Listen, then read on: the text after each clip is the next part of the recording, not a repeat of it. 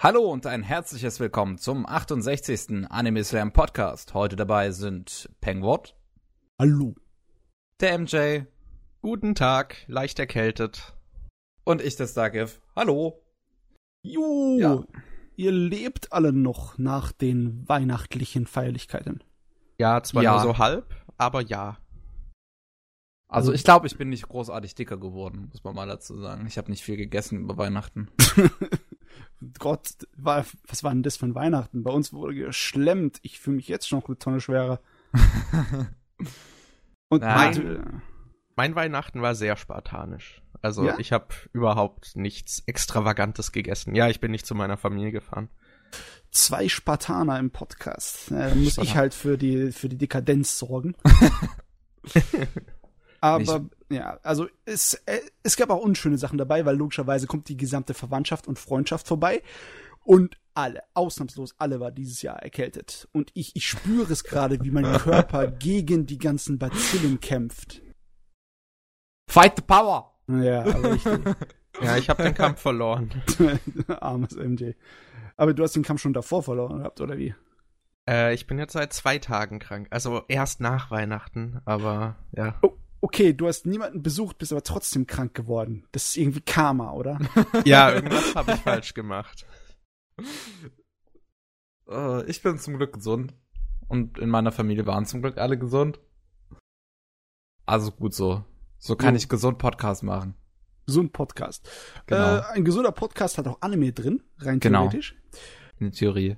Ähm, es ist jetzt sehr schöne Zeit wo gerade die Saison-Animes anfangen zu Ende zu gehen. Und mhm. da haben wir ein paar, über die wir schwatzen können, schätze ich mal.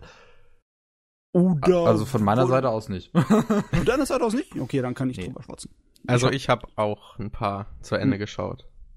Äh, die Frage, nehmen wir die vorweg und tun dann die Rest, was wir vielleicht noch geguckt haben, hinterher oder machen wir es andersrum?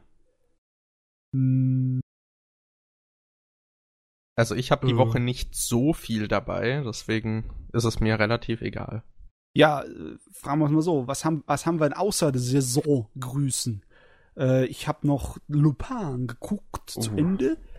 Äh, Kevin, hast du irgendwas außer der Saison? Du hast nur außer der Saison geguckt, ne? Genau. Hey, ich habe hey, in der hey. Saison noch nichts geschaut, weil ich wollte halt wirklich warten, bis alles zu Ende ist. Und Flipflappers Ende zum Beispiel erst morgen. Mhm.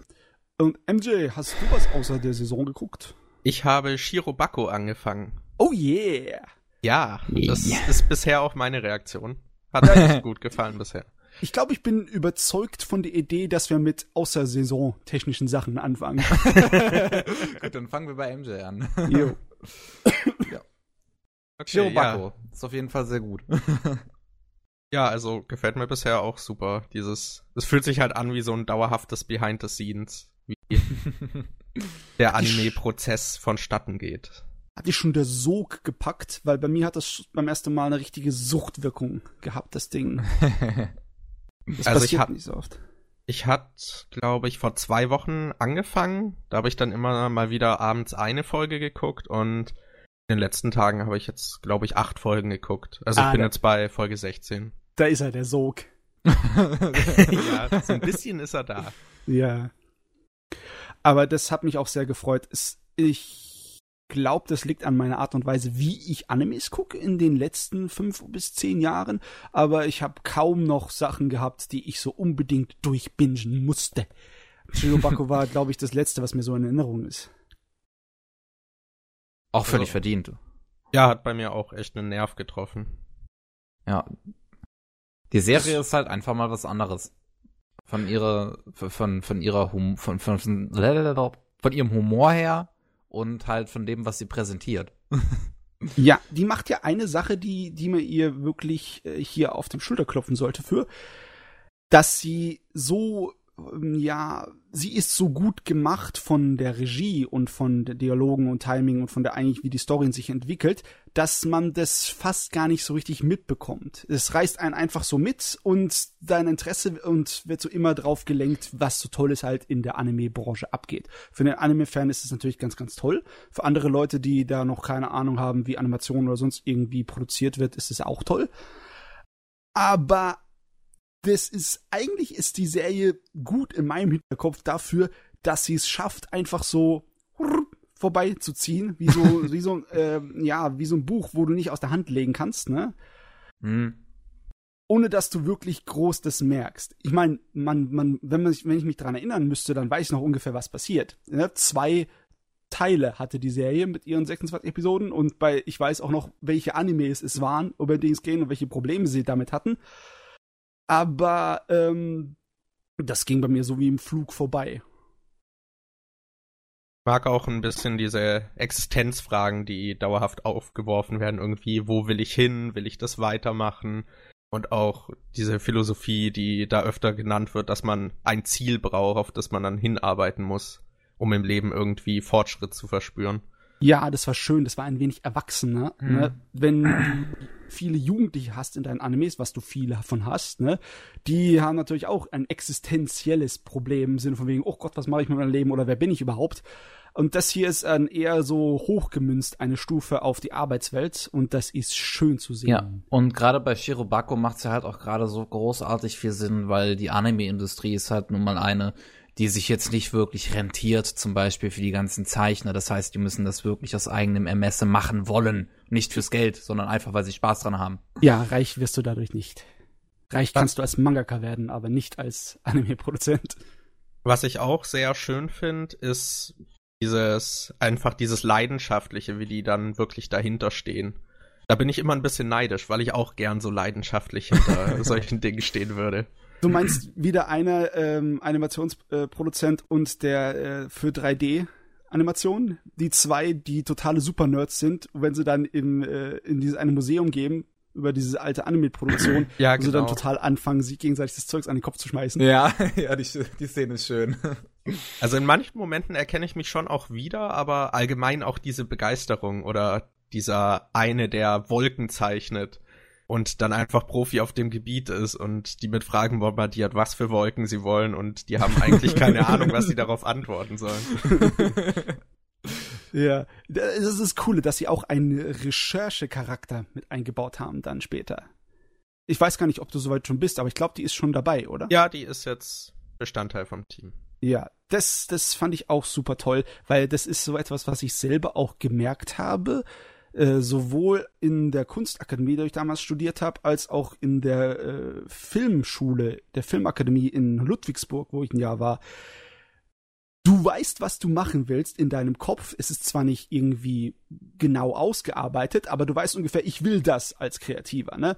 Aber wie kommst du dorthin? Und da merkst du, du, dir fehlen teilweise nicht nur die Worte, dir fehlt so viel an Wissen.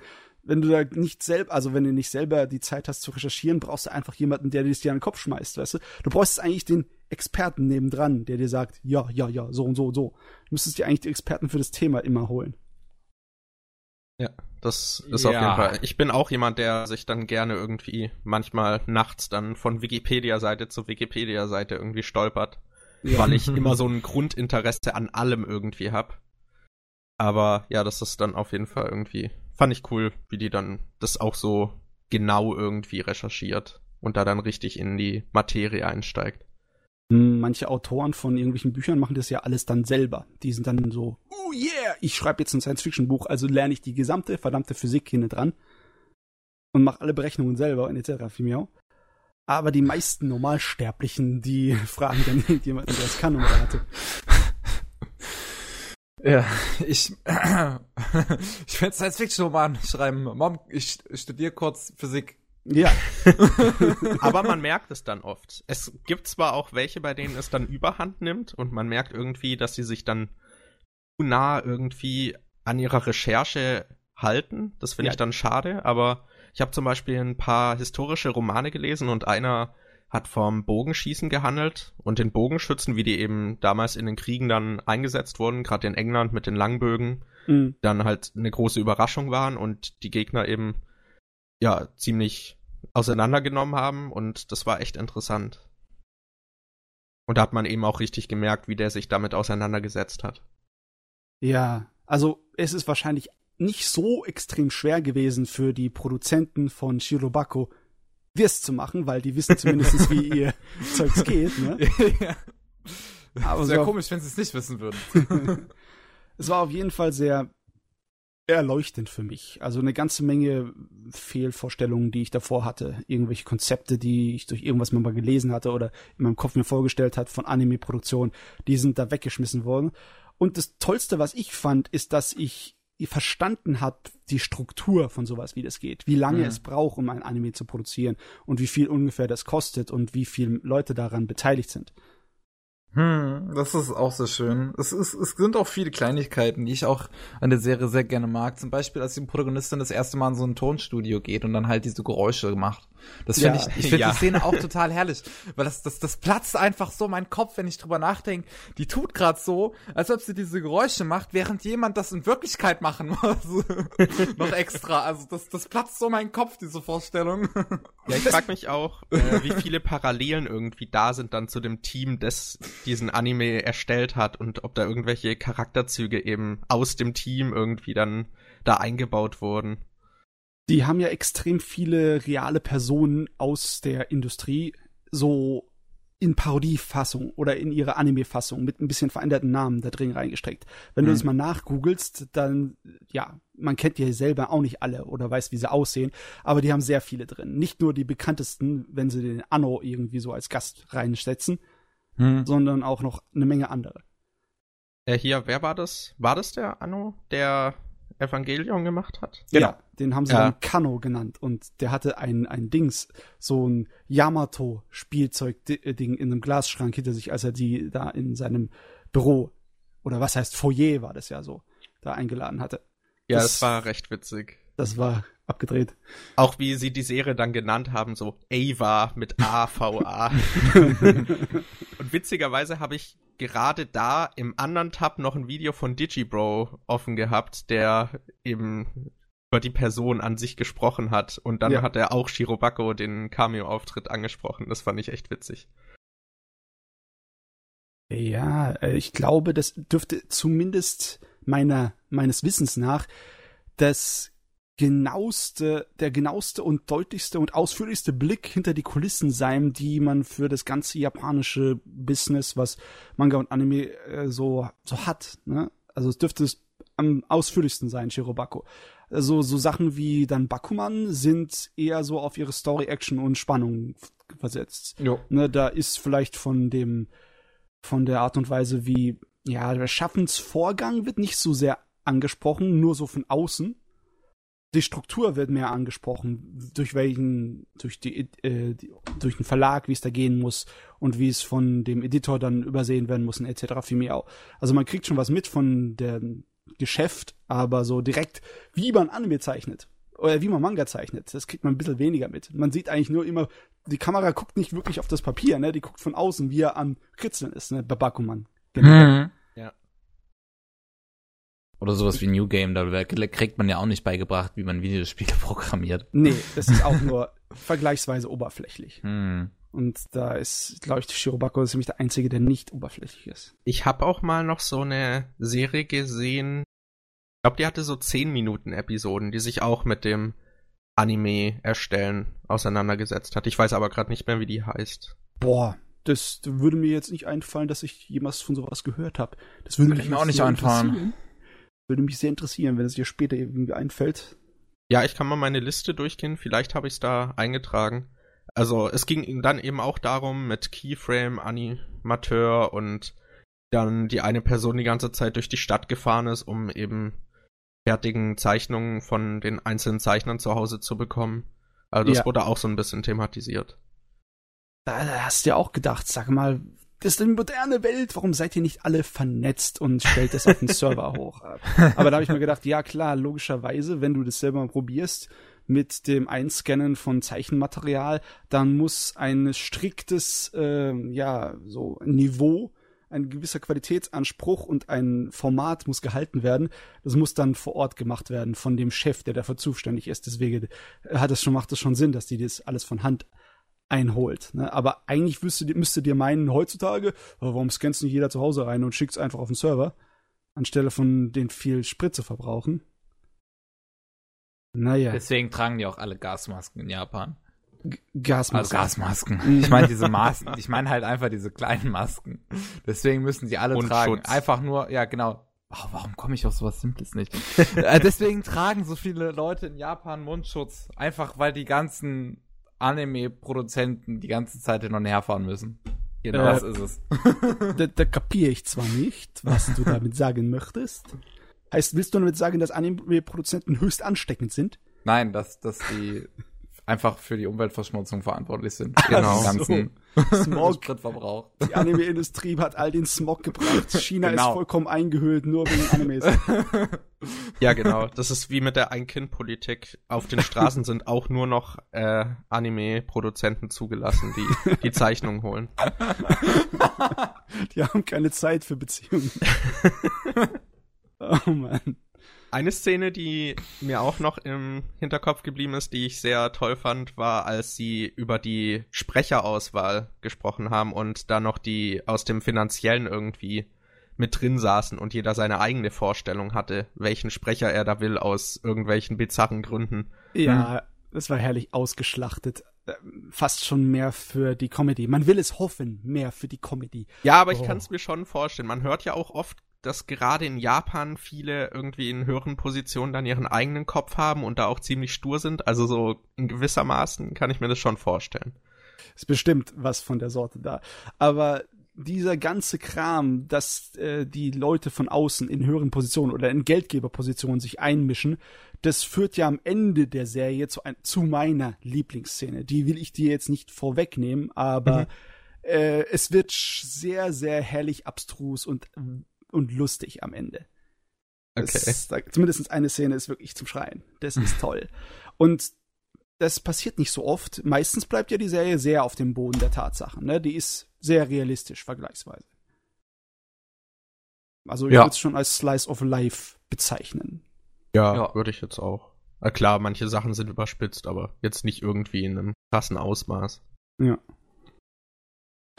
Was ich, was ich durch die Serie auch noch realisiert habe, ist, dass ich nie so einen Managerjob irgendwie machen wollen würde. ich würde da, glaub, sterben. Wenn du jede Telefonnummer dabei haben Ja, musst, dieses ne? dauernde Telefonieren und also ich finde Telefonieren an sich schon schlimm. Also in so einem Job würde ich, glaube wirklich zugrunde gehen. Du, ich hab genauso gedacht wie du, aber ich musste mal so ein bisschen so ähnlich, natürlich nicht so stressig, sowas machen in der Akademie in Ludwigsburg.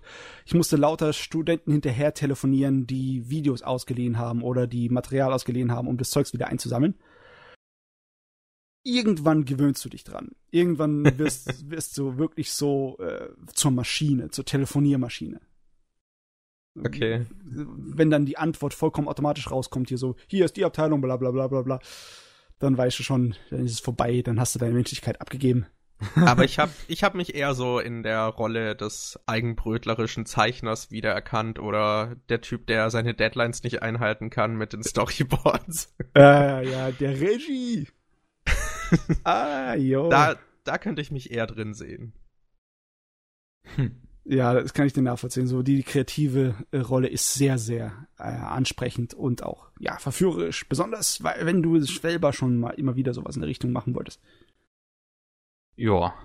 Aber ansonsten, ich würde das wirklich Leuten empfehlen, die Slice of Life gern gucken, nicht nur Leuten, die einfach sich nur für Animes interessieren. Weil das ist ja normalerweise die primäre Zielgruppe. Ja? Wer will wissen, wie Animes gemacht werden? Leute, die Animes mögen, generell. Ne? Wuss. Wuss. Plot Twist. Plot Twist. Jo. Das ja. ist schnuggelig. Ansonsten habe ich noch einen Film geguckt. Ein Film? Ja, ein Ghibli-Film. Und zwar Pompoko. Ui. Und das ist der erste Ghibli-Film, den ich echt nicht gut fand. Also ja. von der Animation her schon. Da fand ich ihn teilweise auch sehr beeindruckend aber ich glaube, einfach durch den kulturellen Unterschied konnte ich da nicht wirklich viel mit anfangen. Weil ich mich schon die erste Hälfte nur gewundert habe, warum die Hoden von diesen Waschbären so betont werden. Und wenn man in ja. Japan aufgewachsen ist, dann bekommt man das kulturell einfach mit, was diese Waschbären dort halt sind. Dass die ja dort halt in Märchen auftauchen. Und ja, ich glaube, da war einfach die, ja, wie sagt man, Culture Shock zu ja. groß. Aber auch ohne den Culture Shock sind die meisten Leute sich einig, dass das ein schwacher Ghibli-Film ist. merklich. Er ist, er, ihm fehlt einfach die Magie und er hat nicht so die tolle Story oder die mitreißenden Charaktere. Das fehlt da einfach alles. Ja, ich finde, er hat sich sehr gezogen. Ich habe ihn auch nicht ganz fertig geguckt. Ich glaube, ich habe mit meinem Kumpel die letzten 20 Minuten noch nicht geschaut. Ähm, die werde ich mal, ja, aus Prinzip irgendwann noch gucken. Aber, du, ja. Optisch, also visuell fand ich ihn super. Auch viel da wirklich Abwechslung dann drin ist und also das war echt schön, aber ansonsten überhaupt nicht meins. Die verwandeln sich auch andauernd, unsere Viecher, ne? Ja, eben, das fand ich dann ziemlich cool und auch diese Szene, in der sie dann nachher in diese Stadt gehen, als Geister gestalten und da wirklich so viel Bildgewalt irgendwie im Bild steckt, das fand ich echt, das war cool, aber irgendwie hat es einen dann doch gelangweilt. Das war schade. Ja. Ähm, ich weiß jetzt gar nicht, ich kann mich gar nicht erinnern. Ich habe das vor Ewigkeiten mal angeguckt, aber ich weiß gar nicht, ob ich es äh, zu Ende geschaut habe. Ich glaube, ich habe ähnliche Probleme wie du gehabt. aber bei mir war es nicht so der, das Culture Shock Problem, weil ich wusste von diesen Viechern vorher. Äh, und also ich glaube, ich weiß nicht, ob es im Film drin war. In Wirklichkeit, in den ganzen Legenden zu den ähm, zu unseren Waschbärchen, da die machen noch viel schrägere und andere Sachen mit ihren Hodensäcken. Okay. Die können die vergrößern und aufblasen und benutzen die zum Beispiel als, ja, so Rucksack, um ihr Hab und Gut rumzutransportieren. Ja, wer das würde das nicht irgendwie tun? alles sehr erwachsen, muss ich mal so einwerfen. Wenn ich das könnte, würde ich es wahrscheinlich auch machen. Im, im, im, Im Reiche der Yokai und Monster und Geister in Japan sind eine Menge Sachen dabei, die hören sich für uns ein kleines bisschen nach Toilettenhumor an. Ich meine, allein schon der Kappa. Ne? Der Was, Kappa, Kappa? Ja, der Kappa. Der Kappa-Dämon. Der Kappa-Dämon, der hat's auf ein Juwel abgesehen, das im, im Anus des Menschen zu finden ist. oh. Und dann saugt dir da deine Eingeweide heraus, um da ranzukommen, durch deinen Hintern. Ne? Geil. Wenn man das bei uns hört, denkt man auch nur, bäh, welcher Dapp hat sich so einen Scheiß ausgedacht. Ja, also, aber an, ja, das ist wirklich ein Problem. Andere Kulturen, andere Einstellungen zu gewissen ja, Bereichen der menschlichen Hygiene. Ja, gerade so als Europäer, der viel irgendwie US-Produktionen schaut, ist man das halt auch überhaupt nicht gewohnt, weil das da sehr totgeschwiegen wird und ja. da keine Genitalien nee. einfach gezeigt werden. Da gibt's ja auch Regel. Sex. Ja, aber nicht in der Art und Weise, so unschuldig auch. Und man hat einfach 90 Prozent des Films Hoden im Bild. das, also die beste Szene fand ich, äh, da musste ich einfach lachen, weil sie so, ich weiß nicht, so absurd war. Da ist dieser Meister dieser Waschbären und spricht zu 20 seiner Jünger und sagt dann, der Teppich, auf dem ihr steht, das sind meine Hoden. und dann verwandelt er eben diesen Teppich und zeigt halt, dass es seine Hoden sind. Und ich dachte so, was? Was? Warum? Tut ihm das nicht weh? Wenn die Leute sind, so viel auf seinen Hoden stehen? Der ist wahrscheinlich abgehärtet. Hat harte Hoden. Der hat Shaolin Eier aus Stahl. ja. Also ja, es, es ist wirklich der erste Ghibli-Film, den ich nicht gut finde. Davor fand ich bisher jeden irgendwie ja, zumindest unterhaltsam.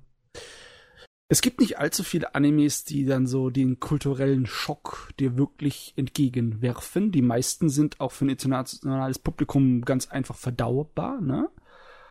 Äh, in den letzten Jahren könnte man allerhöchstens Gintama mal nennen für seinen ganzen Toilettenhumor. Aber Toilettenhumor ist auch bei uns verbreitet. Ich meine, in Deutschland zumindest ein bisschen mehr.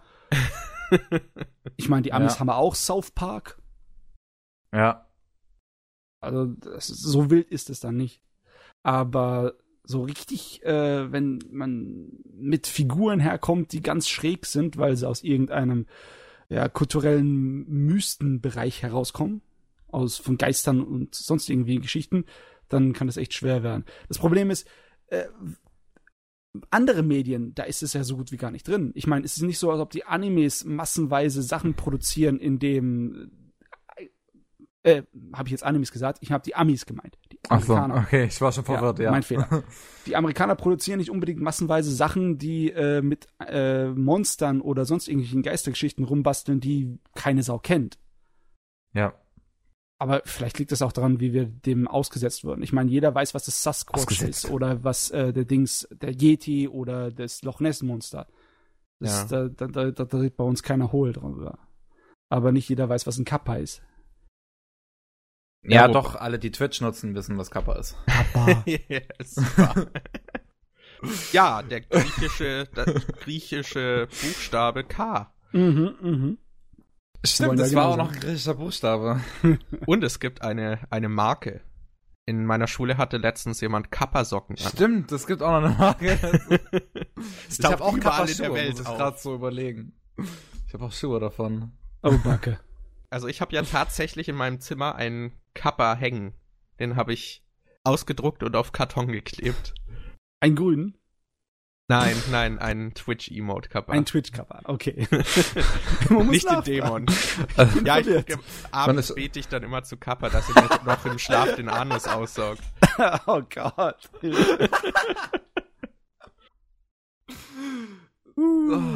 willkommen im Anime Slam Podcast. Jawohl.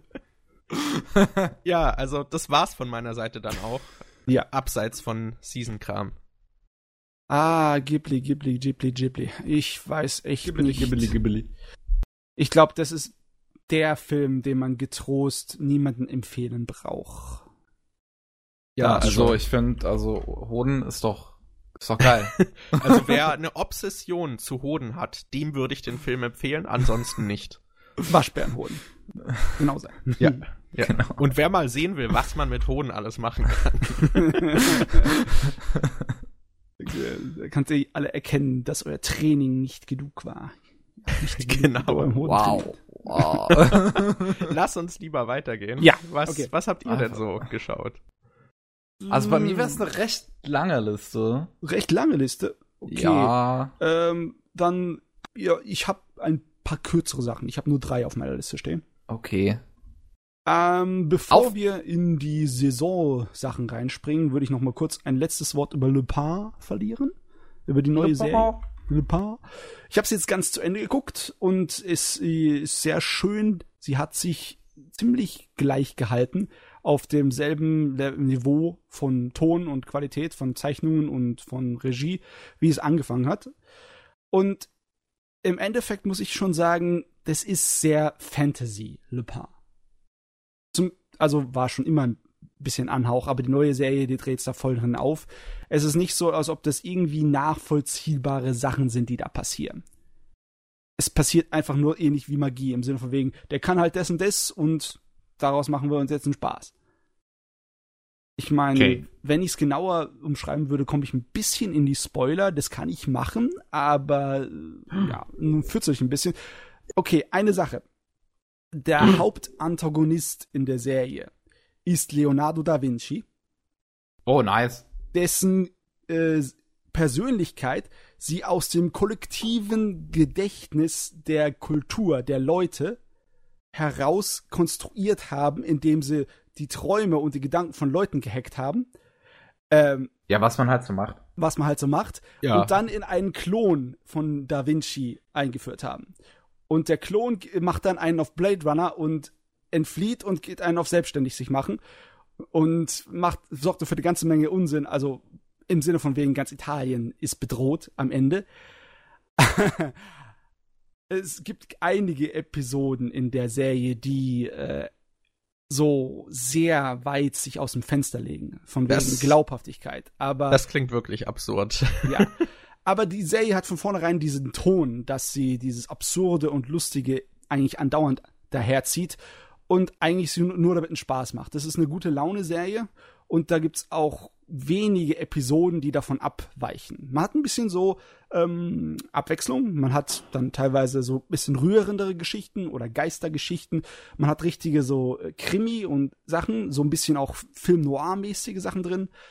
Aber größtenteils sind es alberne Geschichten, teilweise sind die wirklich so Wegwürf-Episoden dabei, wie das äh, Lupin äh, für seine Flamme, für die Fusiko, der nichts abschlagen kann, so, so einen kleinen Hund ihr sucht und hinterherbringt, weil die hat auf einer Kreuzfahrt so eine reiche Dame getroffen und er ist der Hund abgehauen, kurz bevor das Schiff losgefahren ist. Und dann bittet sie die, den Hund für die nächste Station, wo das Schiff anlegt, aufzusammeln. Und dann ja, gerät er halt eine gigantische Verfolgungsjagd, um dieses kleine, kläffende Mistvieh da hier zu bekommen. Und ja, die ganze Episode ist nur eine alberne, äh, was für ein Trubel alles passieren kann, wenn du dem Hund hinterherjagst und dir jagt die Polizei hinterher und sonstigen Kram. Ist die ja, Folge trotzdem unterhaltsam? Sehr unterhaltsam. Also okay. für mich, ich, ich mag diese Sorte von Humor, wo sie von vornherein das ein bisschen albern ist, aber es nicht gezwungen wirkt. Und das schafft halt Lupin. Das, das steckt auch in seinen Charakteren drin. Ich meine, der Hauptcharakter Lupin an sich, ne, der ist ja keine Person, die das Leben so groß ernst nimmt. Der will eigentlich nur seinen, seinen Thrill haben von seinem äh, Stehlen und seinen ganzen Abenteuer.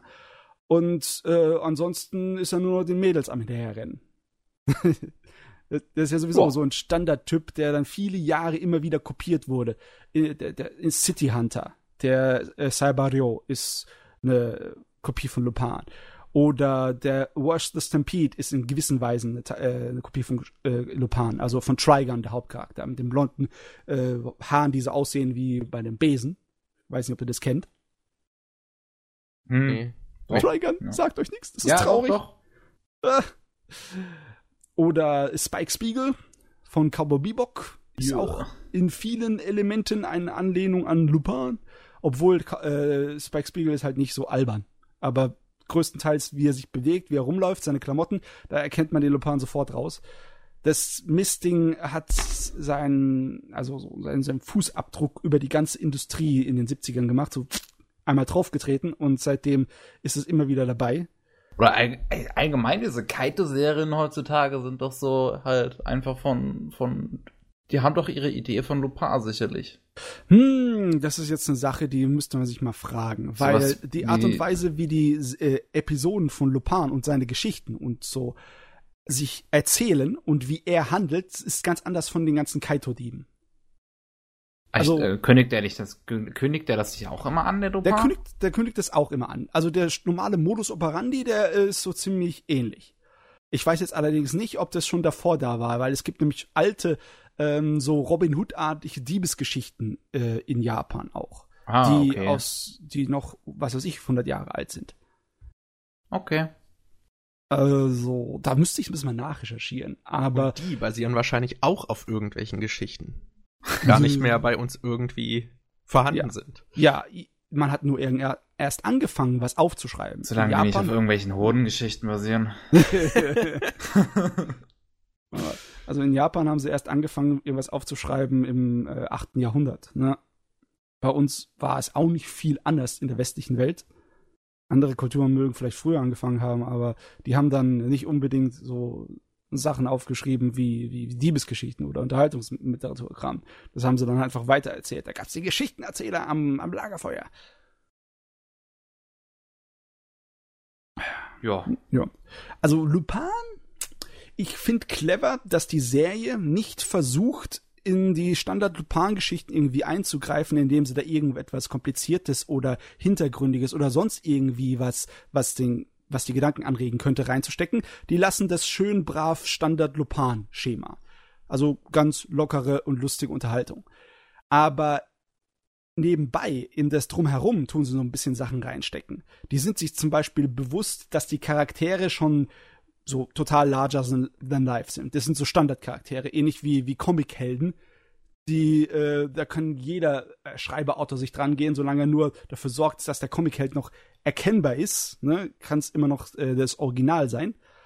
Und bei Lupin ist es ähnlich. Und so die Standardelemente von Lupin, dass er halt immer auf der Jagd ist nach seiner Beute, aber nie wirklich so seine Beute kriegt. Das tun die auch ähm, so mit so Logik innerhalb des Universums vom Lopar rechtfertigen.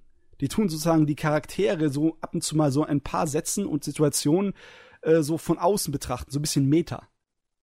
Ui. Das ist also schön, im Sinne von wegen, die sagen dir, wir wissen, wer Lupin ist, ne? Und dann sagen sie so mit den Augenzwinkern, ihr wisst es doch auch. Hm. Ja. Und das, das fand ich gut. Also die, die Macher sind schon ein bisschen clever, so. Aber man merkt es auf den ersten Blick nicht es auch das Problem ist, dass nicht alle Episoden so richtig super sind. Und das bei einer sehr episodenhaften Serie, wenn da du an einen so, so einen Stinker rankommst, dann kann es sein, dass du auch keinen Bock mehr hast, dann weiterzugucken. Deswegen, ich musste mich ab und zu mal ein bisschen zwingen. aber es lohnt sich meistens immer. Besonders weil Opening und Ending sind so gut. Hm. Ich glaube, glaub, das sind meine Lieblingsendings und Openings für 2016 gewesen. Die sind wirklich Ui. klasse. Oh, das ist eine Ansage. Ja. ja.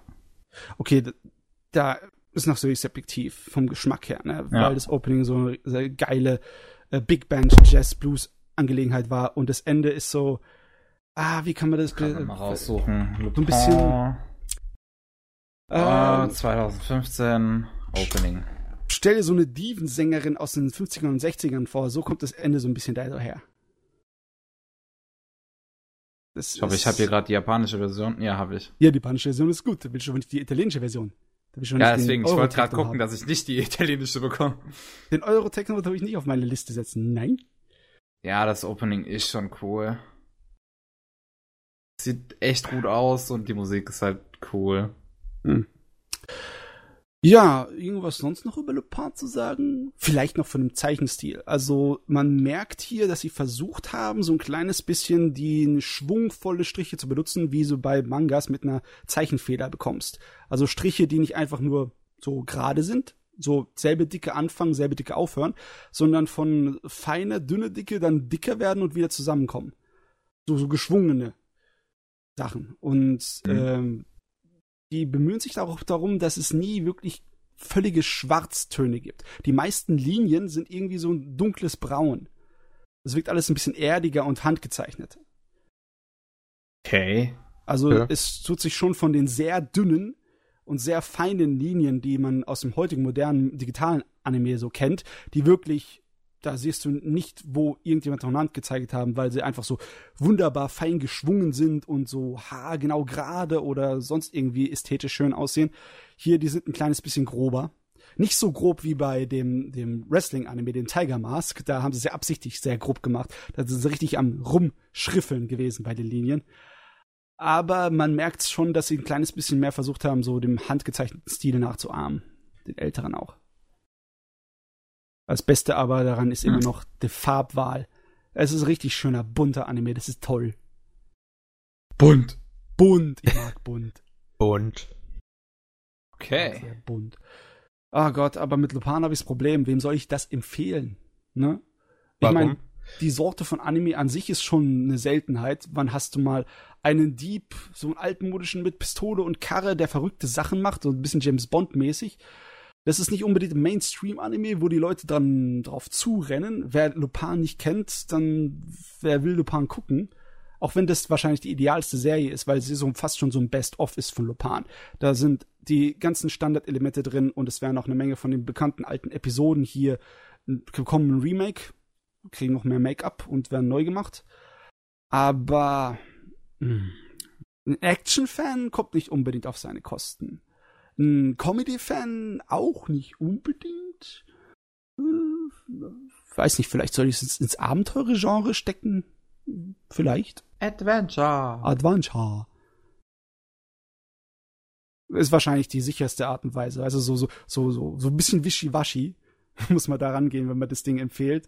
Äh, wenn man Abenteuer und, und Diebe und lustige und dämliche Geschichten möchte, dann vielleicht. Aber das ist auch so. Das, das sagt nicht so wirklich aus, worum es im Lupin geht. Würdest du es denn jemandem empfehlen, der bisher keine wirklichen Anime geschaut hat, aber gerne die alten James Bond und Indiana Jones Filme guckt? Das würde gehen. Ja. Bam. Lupin ist definitiv ähm, globaler und internationaler als die meisten Anime. Das ist nicht so anime-mäßig. Also, mir fehlen jetzt so ein bisschen die Worte.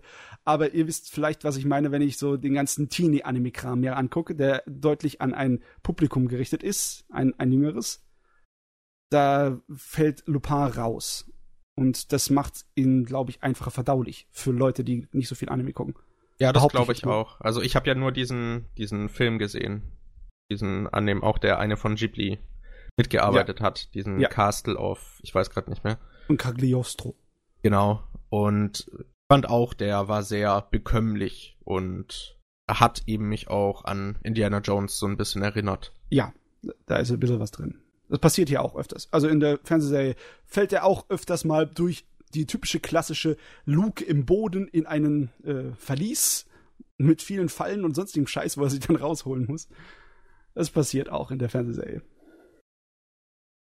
Ja gut, Lupin. Also da war ich richtig happy, dass die neue Serie gut war. Auch wenn sie ganz anders war als das, was der Takeshi Koike gemacht hat in letzter Zeit. Der, der Regie von Redline, der hat in letzter Zeit viel Sachen gemacht für Lupin.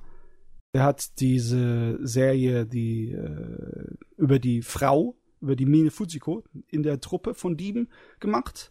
Und der hat diese OVA über den Scharfschützen in der Truppe gemacht. Und der macht auch den neuen Kinofilm über den Samurai in der Truppe. Der Kerl liebt die Nebencharaktere. Dem ist Lupin scheißegal. Fuck Lupin! Na gut. Okay, dann gehen wir mal in die Saison. Wenn ihr nichts andere Fragen noch habt. Ja, dann auf. Auf. Sollen wir uns Kevin bis zum Ende aufsparen? Ja. Ja, lassen Kevin. Wird wohl nötig sein. da, wo eh die meisten schon abgeschalten haben, dann ist nicht so ein großer Verlust. ja, Nein.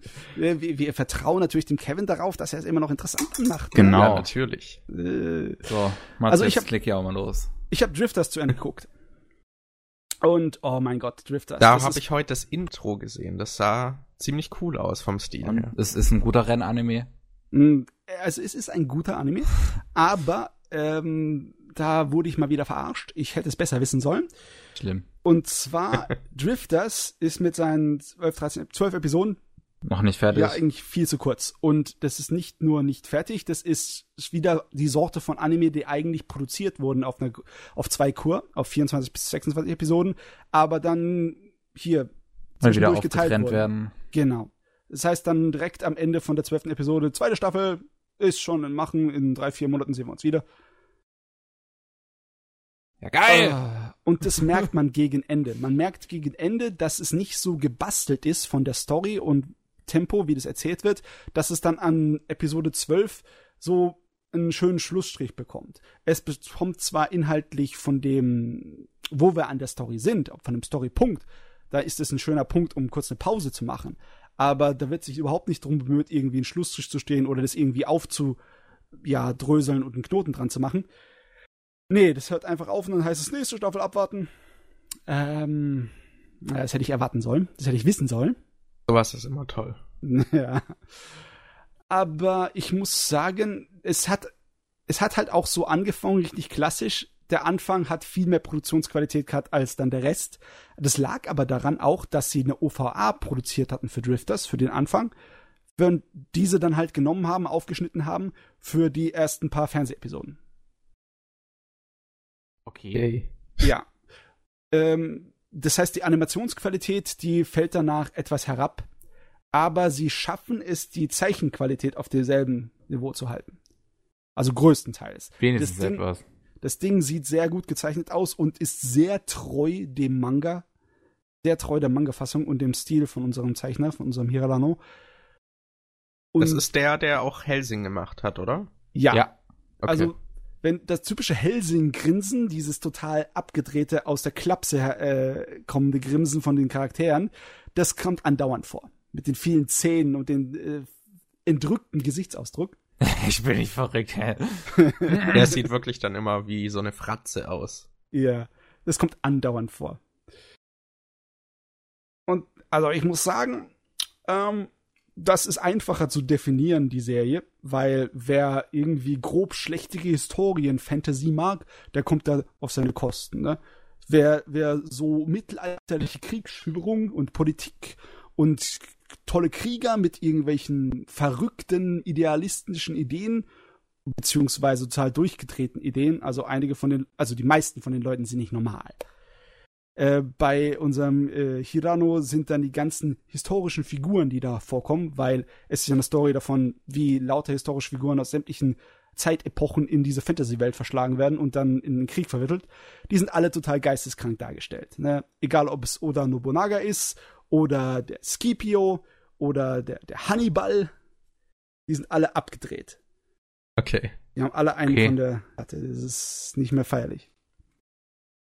Aber ich finde es sehr cool, wie äh, die bisher das Ding sich aufgebaut hat. Ne? Sie kommen dahin und dann kriegen sie erstmal mit, wie es in dem Königreich da läuft. Und dann wissen sie schon gleich, wo sie ihre Truppen herkommen, um den Umsturz herzuholen. Weil die, die, die nichtmenschlichen Völker werden unterdrückt von dem jetzigen Königreich. Und dann natürlich, dann werden natürlich die Elfen befreit und dann werden die Zwerge befreit und die Zwerge, die, die lässt man dann Kanonen fertigen und Gewehre und dann macht man sich daran, die, die jetzige äh, ja, Regierung zu stürzen und das Land zu übernehmen. Und äh, ja, für Geschmack her, für die Deutschen ist es immer sehr komisch. Japan hat ja vielleicht ein bisschen eine andere Art und Weise, mit äh, Zweite Weltkrieg-Zeugs umzugehen als wir. Für die ist es dann teilweise ein bisschen cool oder ist es in Ordnung, wenn man das einfach ausschlachtet, ohne sich irgendwie darüber Gedanken zu machen, ob das unpassend ist oder sonst wie. Und in Drifters ist es auch so, im Helsing war es ja auch so, dass dann die Nazi-Zombie-Vampire kamen, um, um England und äh, London niederzubrennen. Nichts, was Hier, naheliegender ist. ja. Ähm, das ist ein bisschen naheliegender. Ja, das war schon parallel zu äh, Geschichte. Das war noch ein bisschen so Anspielungen. Aber hier ist es so, dass äh, Hitler nicht gestorben ist, sondern auch ein Drifter war und in die äh, in diese Fantasy-Welt vor 200 Jahren irgendwie so hingeschweckt werden. Und der hat dort dieses Königreich erstmal erstellt. und okay. dem hat man es zu verdanken, dass die ganzen äh, an Mensch nichtmenschlichen Rassen unterdrückt werden. Den blöden alten Rassist. Boah. Aber ja, klar, das, Schwein. Die Deutschen sind da ja eh irgendwie recht empfindlich und die Japaner haben ja eine Faszination gerade für die Deutschen irgendwie. Ja, auch eine gewisse Faszination für die alten Sachen also. vom Krieg. Das, das gehört zum Otakutum ein bisschen dazu, obwohl es weitaus nischenmäßiger ist. Aber Militär-Otakus und dann, wenn du in so einem Laden bist für Second-Hand-Kram, wo Otaku-Kram ist, dann gibt's da auch so kleine Boxen mit nachgebauten Zweite Weltkrieg Kleidung und Sachen wie Helmen und so etc. Das ist für die historischen Reenactment Leute. Das das ist da eine ja. eine eine eine Branche, eine Nische von dem Otakutum. Da war ich damals in ziemlich verwirrt. Da gab's einen Laden, das war so ein Waffenladen, also der hatte halt Messer und so Kram und der hatte auch mhm. so Nazi-Uniformen, wo wirklich auch die Hakenkreuze noch drauf waren. Oh, okay ja, war. Gut, bei Italien ich bin ich immer etwas.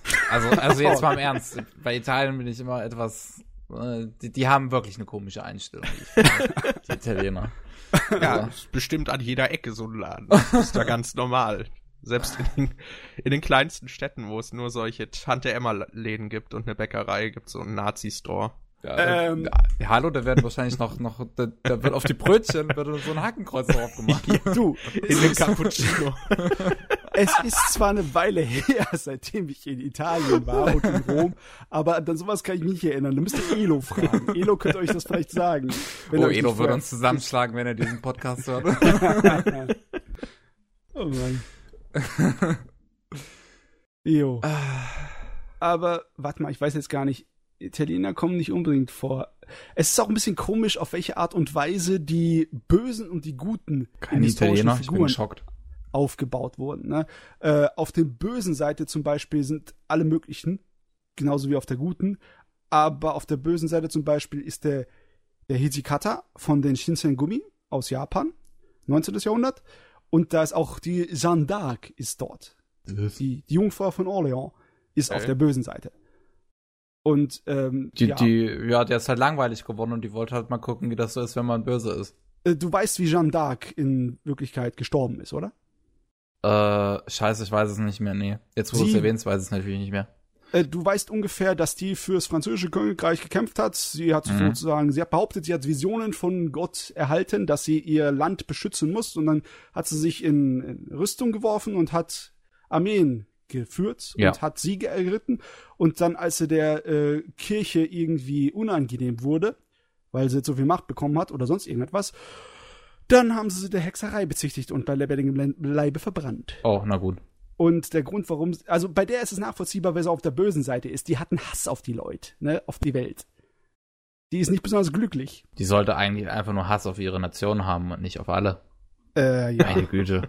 ist ein bisschen komisch. Es ist auf, auf jeden Fall, bei einigen Figuren ist es völlig nachvollziehbar, weil sie halt ein tragisches Ende in der Wirklichkeit hatten, in der sie, äh, ja, ihre ganzes ihre ganze Welt zusammengebrochen ist und also, verraten worden. Es geht schon darum, dass sie halt gestorben sind und dann quasi jetzt als Drifter eine Reinkarnation sind. Nee, die sind kurz vor ihrem Tod. Als kurz vor ihrem Tod sind sie, also sie sind kurz vor, bevor sie gestorben sind, abgehauen. Also ja. ist schon da nicht verbrannt worden in dieser Dimension. In dieser das Geschichte. ist so die Frage. Das haben sie nie wirklich irgendwie ausgeführt, äh, ob du, ob dann einfach die Person kopiert wird und in die Fantasy-Welt wird und in der wirklichen Welt stirbt er. Das haben sie nie gesagt. Das interessiert auch gar nicht. Die Serie ist eigentlich äh, Na, mich interessiert das jetzt schon. Ja, das, aber die Serie interessiert es eigentlich. Ne? Die, die äh, funktioniert auf ihrer eigenen Logik, ist auch schon sehr Fantasy. Nicht nur von den äh, Elementen, sondern auch von der Art und Weise, wie es erzählt und wie es damit vorgeht. Es bleibt zwar noch nachvollziehbar und äh, ja, also im Sinne von wegen, es ist nicht so, dass er aus irgendwas aus der aus sich aus den Ärmeln schütteln. Aber Magie gibt's trotzdem. Es gibt Magie ein bisschen, ein kleines Pfützelchen obwohl es nichts Großartiges ist. Es ist nichts, was in dem im Kriegsgeschehen helfen würde. Da hilft die Technologie eher. Und äh, da, ja, wenn das interessiert, der kriegt vielleicht ein paar kleine Details mit, wie zum Beispiel man äh, auf die altmodische, barbarische Art und Weise, es ist wirklich barbarisch, Dings herstellt, äh, Schwarzpulver. Okay. Oder wie kompliziert es ist, äh, Musketenwaffen zu sch äh, schmieden. Und es sind natürlich noch mehr Leute da drin, wie zum Beispiel aus dem Wilden Westen sind so ein paar Outlaws, so ein paar Banditen sind dabei, die dann oh, ihren, yeah. ihren Sechs-Schuss, äh, Sechs-Schuss-Revolvern rumballern. Gibt's auch Lucky Luke? Nein, nein, das ist keine historische Person. War es nicht? Nein. Bist halt. du dir sicher? Wie sicher bist du? Sag ihm, weil er schneller als sein Schatten schießen kann. oh Mann.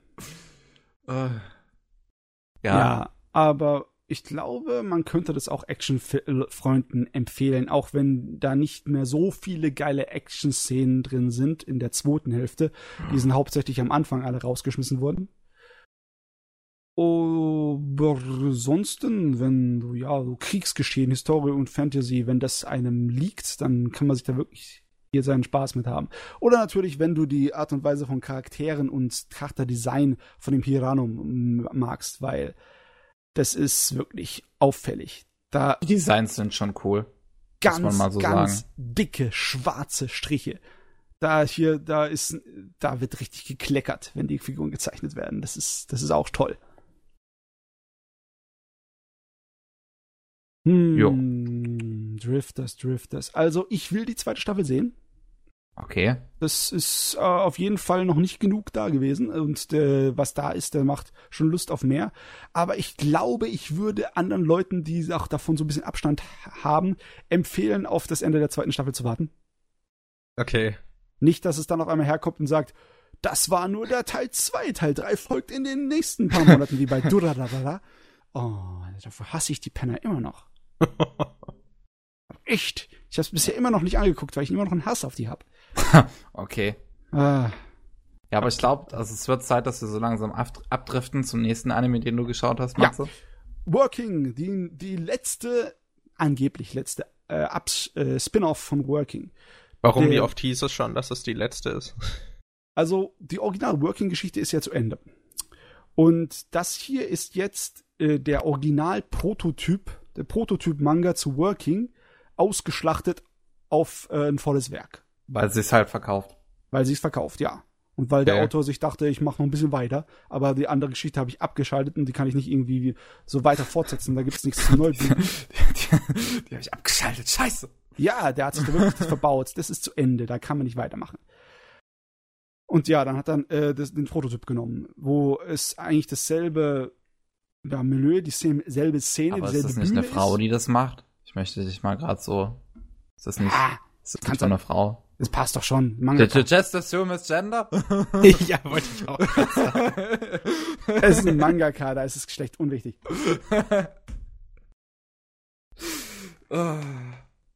Schön. Auf Mach weiter. Auf jeden Fall, ja. Man hat wieder sein Restaurant und die verrückten Charaktere, die dann irgendwie aneinander geraten, miteinander auskommen müssen und wo sich dann auch Romanzen bilden. Aber im Unterschied zum äh, originellen, äh, zum ursprünglichen Working, ist es hier ein, hat's Vor- und Nachteile. Die Charaktere sind ein bisschen abgedrehter, ein bisschen zu heftig. Das ist dann teilweise schwer, mit denen irgendwie Sympathie aufzubauen. Also ich fand es ein wenig schwer. Aber dafür ist die Story schneller in der Art und Weise, wie es vorankommt. Und sie ist in ihren 13 Episoden auch dann komplett abgeschlossen und braucht keine drei Staffeln, wie das Original Working. Oh, okay. Also es, ich, ich weiß nicht, ob man dann Leuten, die noch nichts von Working geguckt hat, erstmal das Spin-off empfehlen würde, weil du kannst das gucken, ohne die Originale zu sehen und du das ist nichts, was du verpasst. Und andersrum ebenso, du kannst es die Spin-off jetzt direkt vor dem Original gucken und es, du äh, verdirbst dir nichts. Aber gibt's da jetzt auch wieder eine romantische Beziehung oder romantische Beziehungen? Mehrere, ja. Und da gibt's wieder die sehr abgedrehten, abstrusen ähm, Anfänge zu den Beziehungen und die Probleme in den Beziehungen. Weil die Charaktere sind alle verrückt. Logischerweise. Okay. Aber äh, du meinst, das hat eine abgeschlossene Story. Heißt das auch diese Beziehungen? Ja, die alle Beziehungen sind abgeschlossen. Ui. Oh, yeah. Ui, kein Harem, der offen bleibt. In 13 Folgen, meine Damen und Herren. Mehrere. Beziehungen. Genau.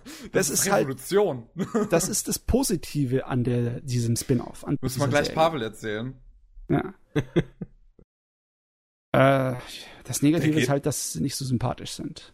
Okay. Ah, was, vielleicht meine ich das auch selber nicht. Ich meine, du hast, das, das Hauptmädel ist ein Mädel, das eigentlich immer ganz, ganz happy-go-lucky ist, aber überhaupt, der fehlt an Empathie für andere Leute.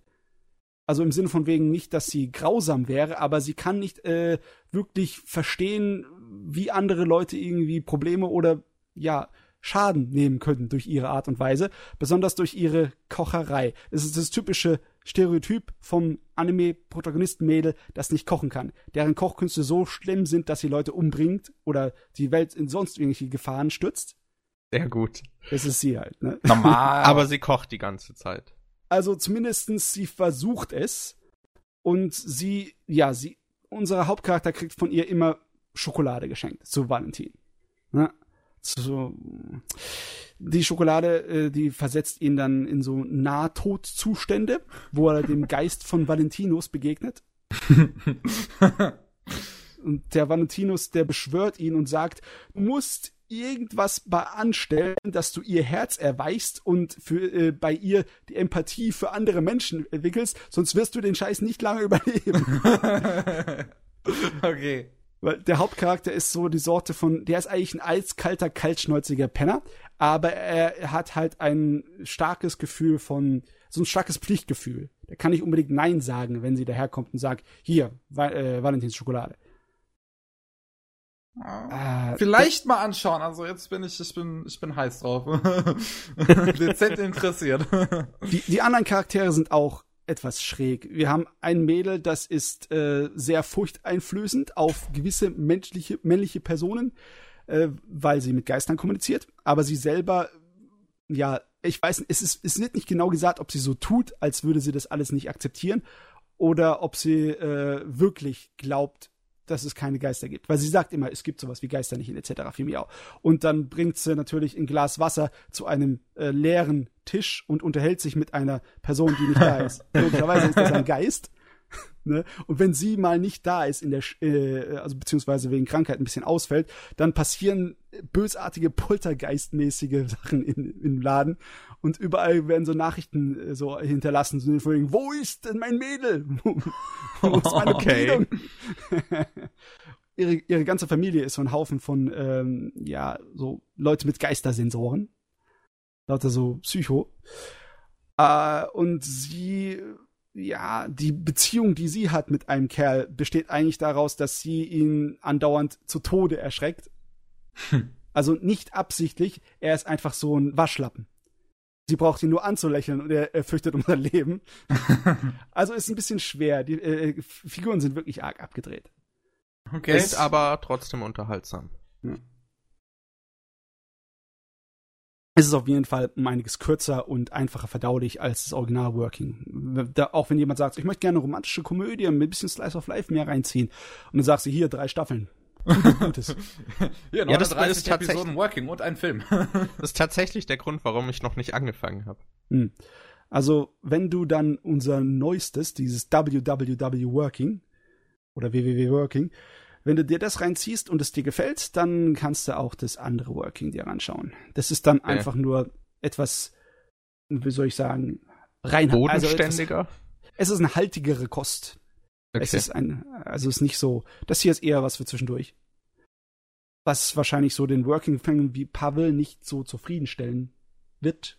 Aber es hat doch abgeschlossene Beziehung. Es hat abgeschlossene Beziehung, das hilft. Es wird bestimmt. Pavel zufriedenstellen. Das hilft bestimmt. Ich glaube, ich, glaub, ich könnte ihn dazu bekommen, es dir anzugucken.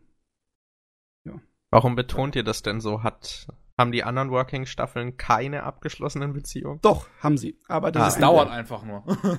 okay, Und also nach drei Staffeln haben sie dann eine. Abgeschlossene Beziehungen in romantischen Sachen bei Anime ist ganz wichtig für Pavel. Ja, und weil es halt es so passiert, ist. Ja, es passiert eben auch so oft, dass es einfach nie konkretisiert wird. Es ist schrecklich. Ja. ja. Aber hier ist es Gott sei Dank nicht so. Da haben die Leute sogar richtig Charakterentwicklung. Das ist schön. Was? Charakterentwicklung. Ah, das Ding, das Ding basiert doch auf einem Vorkommer, das kann keine Charakterentwicklung haben. Uh, päh, hier Vorurteile. Vorurteil Kevin. Oh, gleich, nachher wird noch ein bisschen Bashing kommen, wenn ich dann ran bin, was Vorkommer angeht. du, du, du kannst dich jetzt schon mal aufwärmen. Ich bin ja. so ziemlich am Ende hier. Weil ja, aber hab, wir, haben, wir haben ja jetzt hier noch mit Season-Kram angefangen. Vielleicht hat MJ noch Interesse, wenn er noch irgendwas anderes geschaut hat aus der Season, das noch auch hier anzubringen, bevor wir in die Pause gehen. Ja, klar. Ja, kann ich, kann ich machen. Also über ein paar Sachen habe ich ja schon letztes Mal gesprochen, als ich da war, wie Yuri on Ice. Das ist jetzt auch zu Ende gegangen und insgesamt, also das Finale war nicht wirklich überraschend. Ähm, also kurz reinfragen? Ich habe gelesen, dass gleich die nächste Staffel angekündigt wurde. Stimmt das? Äh, das weiß ich jetzt gerade gar nicht. Kann sein, dass ich das auch mal irgendwo aufgeschnappt habe, aber jetzt bin da jetzt keine zuverlässige Quelle.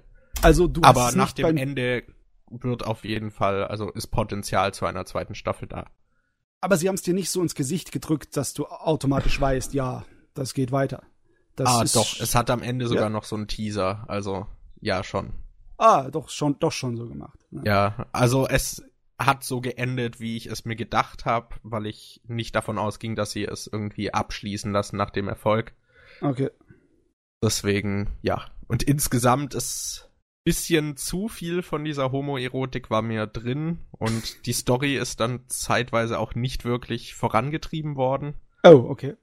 Ähm, also es ist nicht so, dass es in diesen äh, 12, 13 Episoden zu dem Ende kommt, zu dem Finale, das am Anfang von der St äh, Serie, von der Staffel also, gesetzt wird, oder? Das schon, also das schon. es okay. ist schon dieses, was war das GP-Turnier oder so. Ah, das kommt. Da, ah, da ist wirklich das Finale da und danach will Juri ja ursprünglich dann aufhören. Mhm. Aber ja, ich glaube, es ist nicht so ein großer Spoiler, wenn ich sage, dass es vielleicht doch da eine Motivation gibt für ihn, da noch weiterzumachen.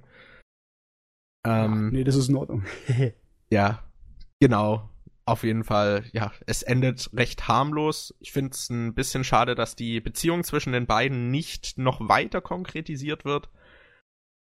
Also, bleibt auf Fanservice-Level oder was? Ja, es bleibt schon auf Fanservice-Level. Es gibt ja so ein paar Momente, die dann schon nach irgendwie Homo-Ehe aussehen. ähm, will ich jetzt nicht zu viel sagen, aber ja, das wird dann nicht wirklich weitergeführt, sondern eher sogar noch abgeschwächt. Ähm, ja, insgesamt fand ich die Serie okay. Ich denke, ich werde auf jeden Fall auch die zweite Staffel gucken. Ich fand die Animation echt schön. Und dieses Eiskunstlauf, damit habe ich mich davor noch nie beschäftigt und das war echt nett anzusehen. Also so an sich fand ich es schon unterhaltsam, aber es hat mich jetzt nicht vom Hocker gehauen und das Ende war halt wirklich sehr ja, wie erwartet. Also ich habe es noch nicht ganz zu Ende geguckt. Ich habe äh, Episode 7 mal Pause machen mussten, weil ich habe nichts gegen den Fanservice, nur ich kann, also ich brauche eine bestimmte Pause, Zeit, weil dann irgendwann ist es Fass voll Zeit, um das zu verdauen. Ja, also, das ist too much. dann habe ich noch irgendwie durchs Internet bin ich gewartet und habe gesehen, dass es da noch eine, eine ausführliche Pole Dance Szene gibt. ja. ja. Und da habe ich mir gedacht, boah, Fanservice auf, auf, auf elf hochgedreht. Ja, also das war so, ich glaube, der maximale Fanservice. Das war, soweit ich weiß, sogar nach dem Outro ging es dann noch zwei, drei Minuten weiter. Fanservice on Eis. Ja, ja, wirklich. Also das war reiner Fanservice. Da hat man so gut wie alle Charaktere mal halbnackt irgendwie rumtanzen sehen. Ja. Ich hatte nur gelesen, dass es dann noch irgendein professioneller Pole Dancer sich dazu gemeldet hat und meinte, das wären total komplizierte, aber realistische Moves, die der da macht. Kritik aus professioneller Seite. ja. Das Ding hat sowieso äh, gut eingeschlagen und viel so ein bisschen Feedback bekommen. Ich glaube sogar, dass er in der, in der, in dem, äh, wie, sagt, wie sagt man, in dem Reich des, des, des, des Skispringens, äh, nicht Skispringens, in dem Eiskunstlaufen. Eiskunstlauf. Dann in der zweiten Staffel. die Skispringen. Oh, ich tu alle Winterspiele einfach zusammenschmeißen. Ich habe null Respekt. Juri on Skates. Juri on Skates. nee, äh, dass das irgendwie auch gleich sich in die Popkultur eingebrannt hat und dass irgendeine Eiskunstläuferin so, so ein Plüschi bekommen hat von ihren Fans, das in äh, Julian Eis vorkommt. Oh. okay. Also okay. Ist, anscheinend äh, ist das Ding nicht nur in Japan beliebt, sondern hat international so richtig schon wieder angefangen, hier so, bumm, es verkauft sich. Oh, und das, das macht mir irgendwie, also es macht mir nicht unbedingt Kopfschmerzen, aber das heißt, dass jetzt ähm, Fanservice-Serien für die Mädels so gleich explodieren werden wahrscheinlich. Ich meine, mit Free hat das schon angefangen. Wenn Kyoto Animation hat der gesagt, komm, Fanservice für die Mädels in absoluter super Glamour-Optik und Animationstalent ja. ohne Ende dahinter gesteckt. Schlimm. Ja, und jetzt, jetzt explodiert jetzt geht's los. Jetzt kommt Mappa und macht das auch. also der Twitter-Account von Crunchyroll hat auch mal ein Bild gepostet mit so einer Übersicht, welcher Anime gerade am beliebtesten in welcher mhm. Region der Welt ist. Und da war auch fast überall Yuri on Ice. Und an dem Abend vom Finale war Tumblr down, es war Crunchyroll down. ähm, also wirklich, es, es ist wirklich eskaliert. Wow. Oh. Twitter ist dann explodiert. Scheiße. Also es war schon sehr, sehr krass. Und ich habe auch viele in meinem Bekanntenkreis, gerade Mädels, die wirklich sehr, sehr hart am Fangirlen sind. Mhm. und die sich dann auch wirklich da irgendwie so, ähm, ja, halt noch erotische Geschichten dazu angucken und bla. Ja, er muss sein, gehört zum Phantom dazu.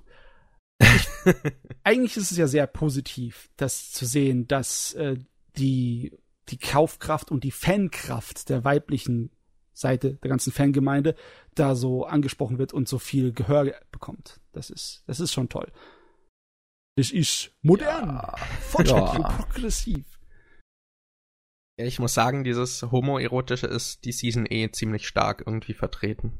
Ja. Aber, ja. Genau, gehört. also Yuri on Ice war einer der Anime, den ich beendet habe. Mhm. Ein zweiter, über den habe ich auch schon das letzte Mal gesprochen, aber ich muss noch mal ein paar Worte dazu verlieren, ist Keijo. Keijo.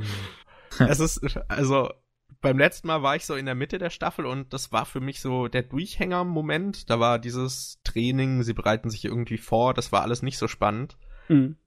Aber die letzten Folgen war dann noch mal so ein großes Turnier und ich saß so oft lachend davor, weil es so absurd und bescheuert ist. Du denkst, sie können sich nicht noch was dämlicheres ausdenken, aber falsch gedacht.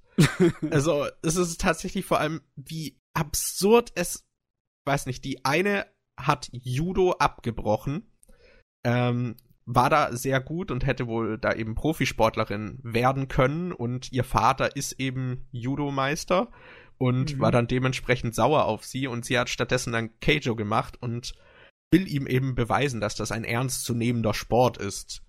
Und er ist dann das erste Mal bei einem Turnier anwesend und da macht sie dann irgendwie eine Nippelblitzer-Technik. Ah, ja. Also da zieht sie sich irgendwie ja den BH aus und massiert ihre Brüste und dann ist genau. er so völlig hin und weg, so boah, die ist da voll bei der Sache und oh. ich sitze da nur und denk so was? ja, das ist so ein bescheuerter Move. Da macht sie halt ihre Nippel steif, damit sie eine ja. einfach umwerfen kann mit ihren steifen Nippel. Vati ist stolz auf sein kleines Mädchen. es ist es ist so gut. Vor allem davor war dieser Vater so der einzige Charakter, mit dem man sich vielleicht hätte identifizieren können, weil der meinte, was finden Leute daran toll? Das ist doch total dämlich. Ähm, aber ja, auf jeden Fall, so Zeug kommt dann am Ende, auch diese ganzen Techniken werden nochmal so auf die Spitze getrieben. Ich kann oh. mir wirklich nicht vorstellen, was da noch alles kommt. Vielleicht höchstens, dass sie nachher noch durch die Luft fliegen können mit der Antriebskraft ihres Po's. Ich weiß es nicht. Also, ich habe ein paar Animationen und GIFs dazu gesehen und es scheint so, als würden sie alle möglichen Standardideen aus schonen Battle-Zeugs ja. da durch den Kakao ziehen. Da kommen alle möglichen Teleportations-, Geschwindigkeits- und, und Verteidigungstechniken, die man sich vorstellen kann. So richtig ja, schön gab, abgedreht Fantasy. Es gab auch eine sehr direkte Referenz, das war Aztec on Titan. also, ja, er war herrlich bescheuert. Also, er hat mich am Ende auch wirklich gut unterhalten. Und nachdem ich ihn dann fertig geguckt hatte, saß ich da und kann den jetzt nicht besser als Jurion Eis bewerten. Das Nein. Und ich habe ihm dann die gleiche Wertung gegeben. Äh. Also er war sehr unterhaltsam. Wir haben jetzt beide eine 7 von mir. Hm, das, also, ja. Also subjektiv scheint er dann wirklich voll eingeschlagen zu sein, auch wenn man weiß, dass es Käse ist. Ja, es ist absoluter Käse, aber es ist sehr unterhaltsamer Käse. Also es kann halt auch unterhaltsam sein. Ja, also super fand ich den, gerade am Ende. Also das war dann so absurd. Ich saß also, nur noch kopfschüttelnd und seufzend seufzend und lachend da. Also ich habe das Ding ja noch nicht gesehen. Ich habe darüber zwar gelesen, aber ich muss mal nachfragen. Das ist schon so, dass es absichtlich so dämlich ist und die Leute wissen, dass es so dämlich ist. Es ist nicht so, als würde das Ding ganz ernsthaft versuchen, sich zu machen und du lachst darüber, oder? So das nicht. Schlimme ist, ich bin mir nicht sicher, weil das, oh, also der Sport der Sportteil des Animes nimmt sich halt innerhalb des ja. Animes sehr ernst. Also innerhalb des Animes ist es wirklich, da nimmt es sich ernst und die sind dann erstaunt über die Techniken und es ist auch nicht so eine Fanservice-Orgie, wie man es vermuten würde, wenn man das, ja, die Prämisse liest. Mhm. Ähm, ja, aber gerade die letzten Folgen war dann schon relativ viel Fanservice irgendwie, wenn sie sich halt überall entblößen. Das ist natürlich auch zensiert, aber trotzdem, ja. Keine Brustwarzen, Edgy-Fans sind enttäuscht. oh nein. Es oh kommt nein. eine Blu-ray-Fassung nach. Wir wissen ja, wie es läuft. Japan. Ja, genau. Also, ich habe gelesen, das erste Volume hatte bisher noch keine Unzensierungen. Schock. Schock! oh, okay. Also, das ist wirklich dann ein bisschen interessant, da muss ich es mir selber mal angucken. Das scheint so ein äh, so eine außergewöhnliche kleine Ausgeburt von Wahnsinn zu sein. ja, das trifft's ganz gut. Wie so öfters mal aus Japan rauskommt, aber ich mag diese diese Quatsch-Comedy-Kram, der so wirklich total abstrus ist, der der kann bei mir wirklich äh, so einschlagen, der hat äh, muss ich mir das mal zu Gemüte führen. Okay, ja, und ansonsten hätte ich noch ein Anime, über den ich sprechen wollen würde. Das ja. wäre Magical Girl Raising Project. Ah, ja, Hast das fertig war geschaut. Das ja, war... ich hab's fertig geschaut und ich hab Madoka Magica nicht gesehen. Also hm, ich habe okay. gehört, er macht das nur in schlechter. So ein bisschen. Ähm, aber ja, ich weiß nicht. Ich fand, es ist halt so ein, irgendwie ein Deathmatch. Es ist dieses typische, das Magical Girls, es fängt harmlos an, was der Anime aber macht, was mir nicht gefällt, ist, Dinge vorwegzunehmen. Also in der ersten Folge ist ganz am Anfang zum Beispiel für ein paar Sekunden werden dann so Blutlachen gezeigt und irgendjemand, der gestorben ist. Und da weiß man schon, okay, das ist nicht das, was es irgendwie am Anfang zu sein scheint. Ja, äh, dieser und, Erzählgriff, ja. Ja, und die Magical Girls haben alle verschiedene Fähigkeiten und eben auch Schwächen und eine, es gibt eine, die kann nicht verwundet werden. Und also sie kann verwundet werden, aber sie stirbt nicht an normalen Wunden. Und ähm, das wurde gezeigt, bevor sie augenscheinlich getötet wurde in so einer in so einem Zwischenspieler. Da ist dann der Charakter mal abgebildet und dann steht die Fähigkeit da. Und das wurde im Anime kurz als Zwischenspieler gezeigt, bevor es dann irgendwie in der Handlung vorkam, was total bescheuert war, weil du dann schon wusstest, dass die eben nicht gestorben ist und es sollte so ein Schockmoment sein. Mensch, der Regisseur hm. scheint ja Ahnung von seinem Werk zu haben.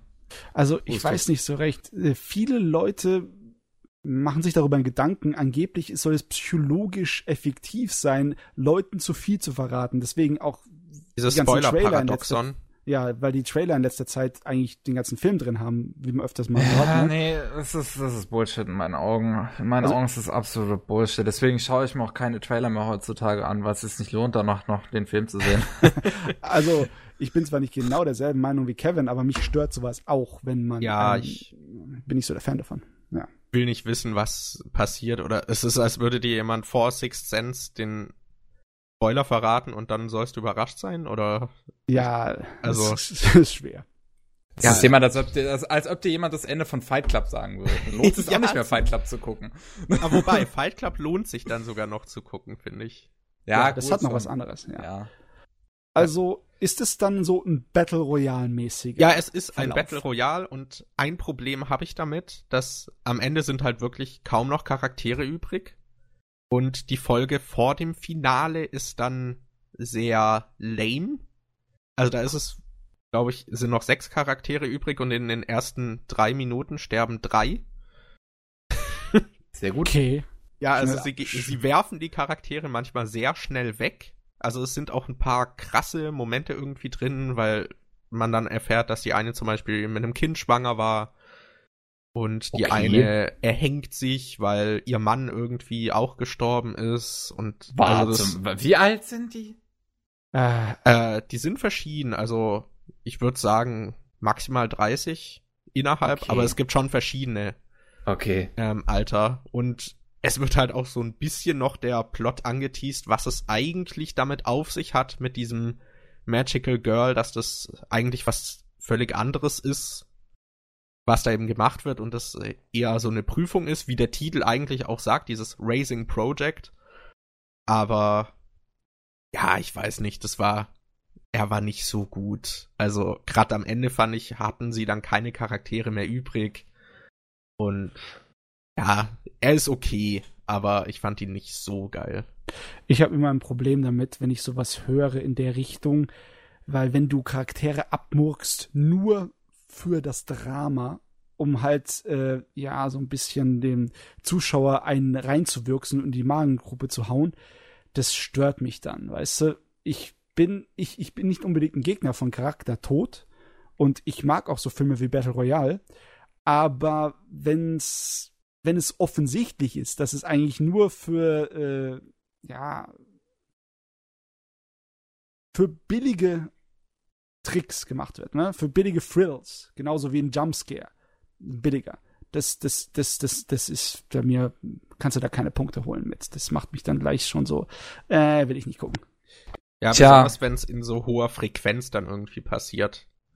Und was auch ein bisschen merkwürdig war, am Anfang war es tatsächlich immer so, es kommt irgendwie so ein Background-Geschichte von einem Charakter und der stirbt dann in der Folge. Ja, also Was auch schon, ja, was halt auch schon richtig dämlich ist, weil du weißt, wer sterben wird und ah, das hat mich alles ein bisschen aufgeregt und genervt. Also sie wiederholen das Schema andauernd. Im Sinne für den Todesflagge.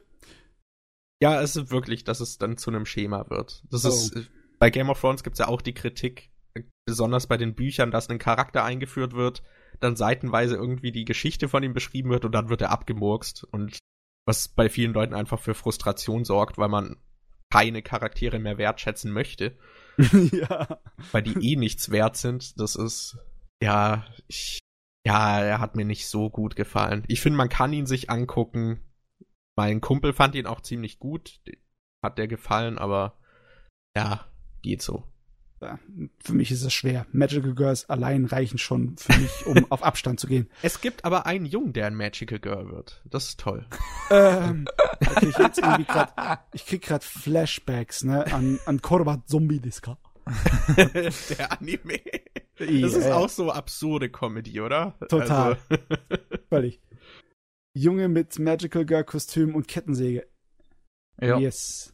Aber da ist es ja eine absichtliche Parodie dauerhaft. Aber Ja. der ist halt wirklich, dieser Junge findet Magical Girls halt so toll und die werden eben zu Magical Girls, indem sie so eine App spielen und da Modern gibt halt, es ne? das Gerücht, dass es ähm, eben manche dazu auserwählt werden, aber die meisten spielen es einfach nur so und werden dann zu Magical Girls. Und der Junge wird halt auch zu einer und verändert dann halt komplett sein Äußeres. Also am Anfang weißt du auch nicht, dass dieses eine Magical Girl dann ein Junge ist.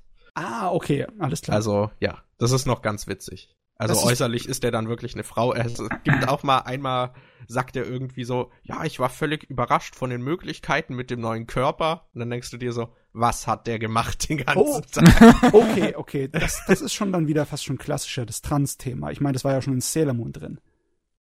Dass du Jungens hast, die dann sich in Magical Girls verwandeln und dann zu Mädels werden. Ja, ja aber, okay. aber ansonsten war er nicht so toll. Nee. Okay. Nun denn. Gut. Kevin?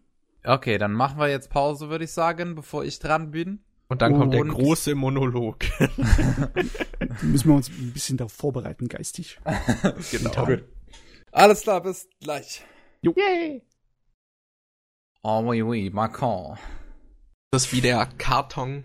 Karton. Karton. Komm schon, Kevin, verschone uns mit deinem Französisch. Artonage. Ich, ich, muss, ich muss nur gerade hier dieses, dieses Harry Potter Ding da denken. Oh, Leviosa oder was? Ja, Leviosa. oh, Leviosa. Oh Gott, oh Himmel und Teufel. Akiobam.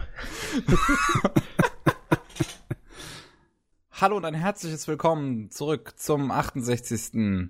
Anime Slam Podcast. Immer noch dabei sind Pengward, MJ und ich, das Sake. Yes. Ja, und jetzt bin ich dran mit meinen Anime und Manga. Und ich habe tatsächlich auch Manga und ich weiß gar nicht, womit ich großartig anfangen soll. Ich denke, ich nehme einfach mal das kontroverseste und aktuellste. Kingslave, Final Fantasy XV Kingslave, habe ich mir angeschaut. Ja, da habe ich viel drüber gehört. Zum Beispiel, dass der Film fast schon zwingend notwendig ist für das Spiel, um die Story ein bisschen besser zu kapieren. Ja, Komische Sache. Geht. Also sagen wir, es geht, aber man sollte ihn schon gesehen haben. Es hilft. Aber das ähm, heißt doch dann auch, dass du dem, mit dem Film allein dir ein Stück fehlt an Story, die dann Ich habe ja auch kommt, danach oder? noch das Spiel angefangen. Ah, okay, also ich habe okay. ich hab den Film angeschaut und direkt danach habe ich dann angefangen zu spielen. Gibst dir die volle Dröhnung. Ja. Also so, wie man es wahrscheinlich machen sollte. Genau. Und ich lese halt von, oder ich höre auch von vielen Leuten, äh, dessen, dessen Meinung ich mir sonst auch so normalerweise mir anhöre und lese und dass sie den Film halt nicht gut finden. Was ich nicht nachvollziehen kann. Ehrlich gesagt. Also ich, ich, beziehungsweise ich weiß nicht, was die Leute erwartet haben von diesem Film, muss ich mal so sagen. Ich bin ja an Kingslave so rangegangen äh, mit, mit quasi null Erwartungen. Ich war gehypt auf Final Fantasy 15, aber auf das Spiel. Wegen des Gameplays, nicht wegen der Story. Ich weiß, dass Final Fantasy 15 noch nie eine gute Story hatte und ihr könnt mir erzählen, was ihr wollt. Final Fantasy 7 hat auch keine gute Story. Hm, das wird ein längerer Podcast. Das machen wir anders. wir, ich, wir, werden übrigens noch zu Advanced Children kommen, weil ich mir den danach nochmal angeschaut habe. Oh. Jetzt kommen wir aber erstmal zu Kingslave. ähm, erstmal, was wohl das auffälligste ist, ist halt, wie echt gut das CGI in dem Film ist. Das ist wahnsinnig detailliert. Es wird mit der Zeit etwas schwächer, was Nahaufnahmen angeht, fand ich. Also anfangs hast du wahnsinnig gute und detaillierte Gesichter, was Mimiken, Gestiken, alles Mögliche angeht. Mit der Zeit lässt das ein bisschen nach, hatte ich das Gefühl.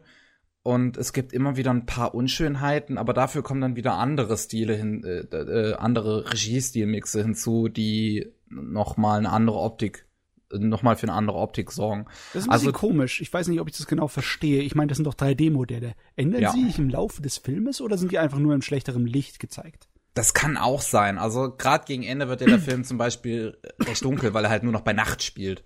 Ah, okay. So. Und wie Suicide.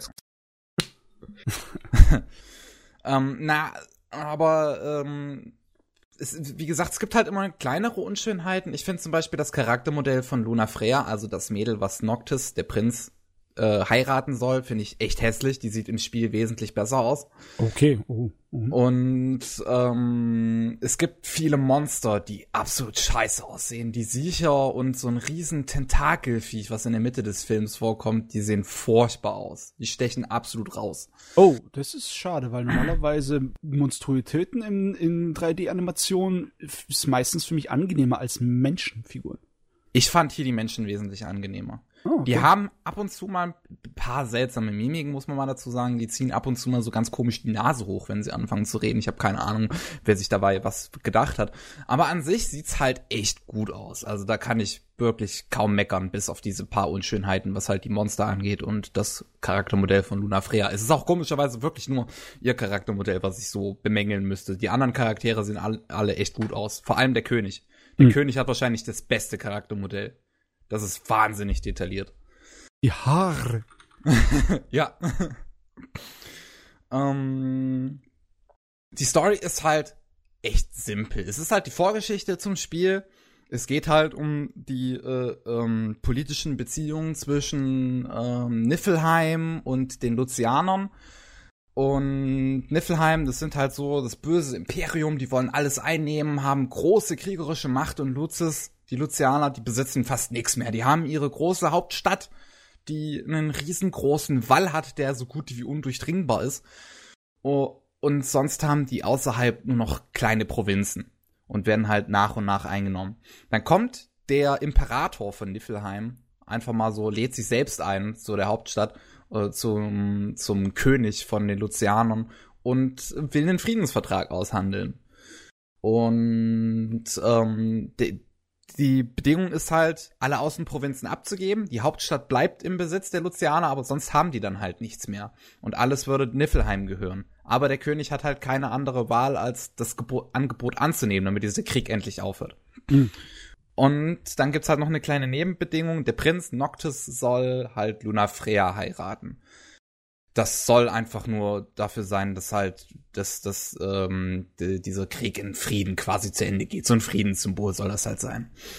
Und ähm, ja, dann geht's halt eigentlich den Rest des Films darum, was die Niffelheimer eigentlich vorhaben weil, ne, die, die, die kommen dann nicht einfach so anspazieren und machen so einen Friedensvertrag. Das steckt natürlich ein bisschen mehr dahinter.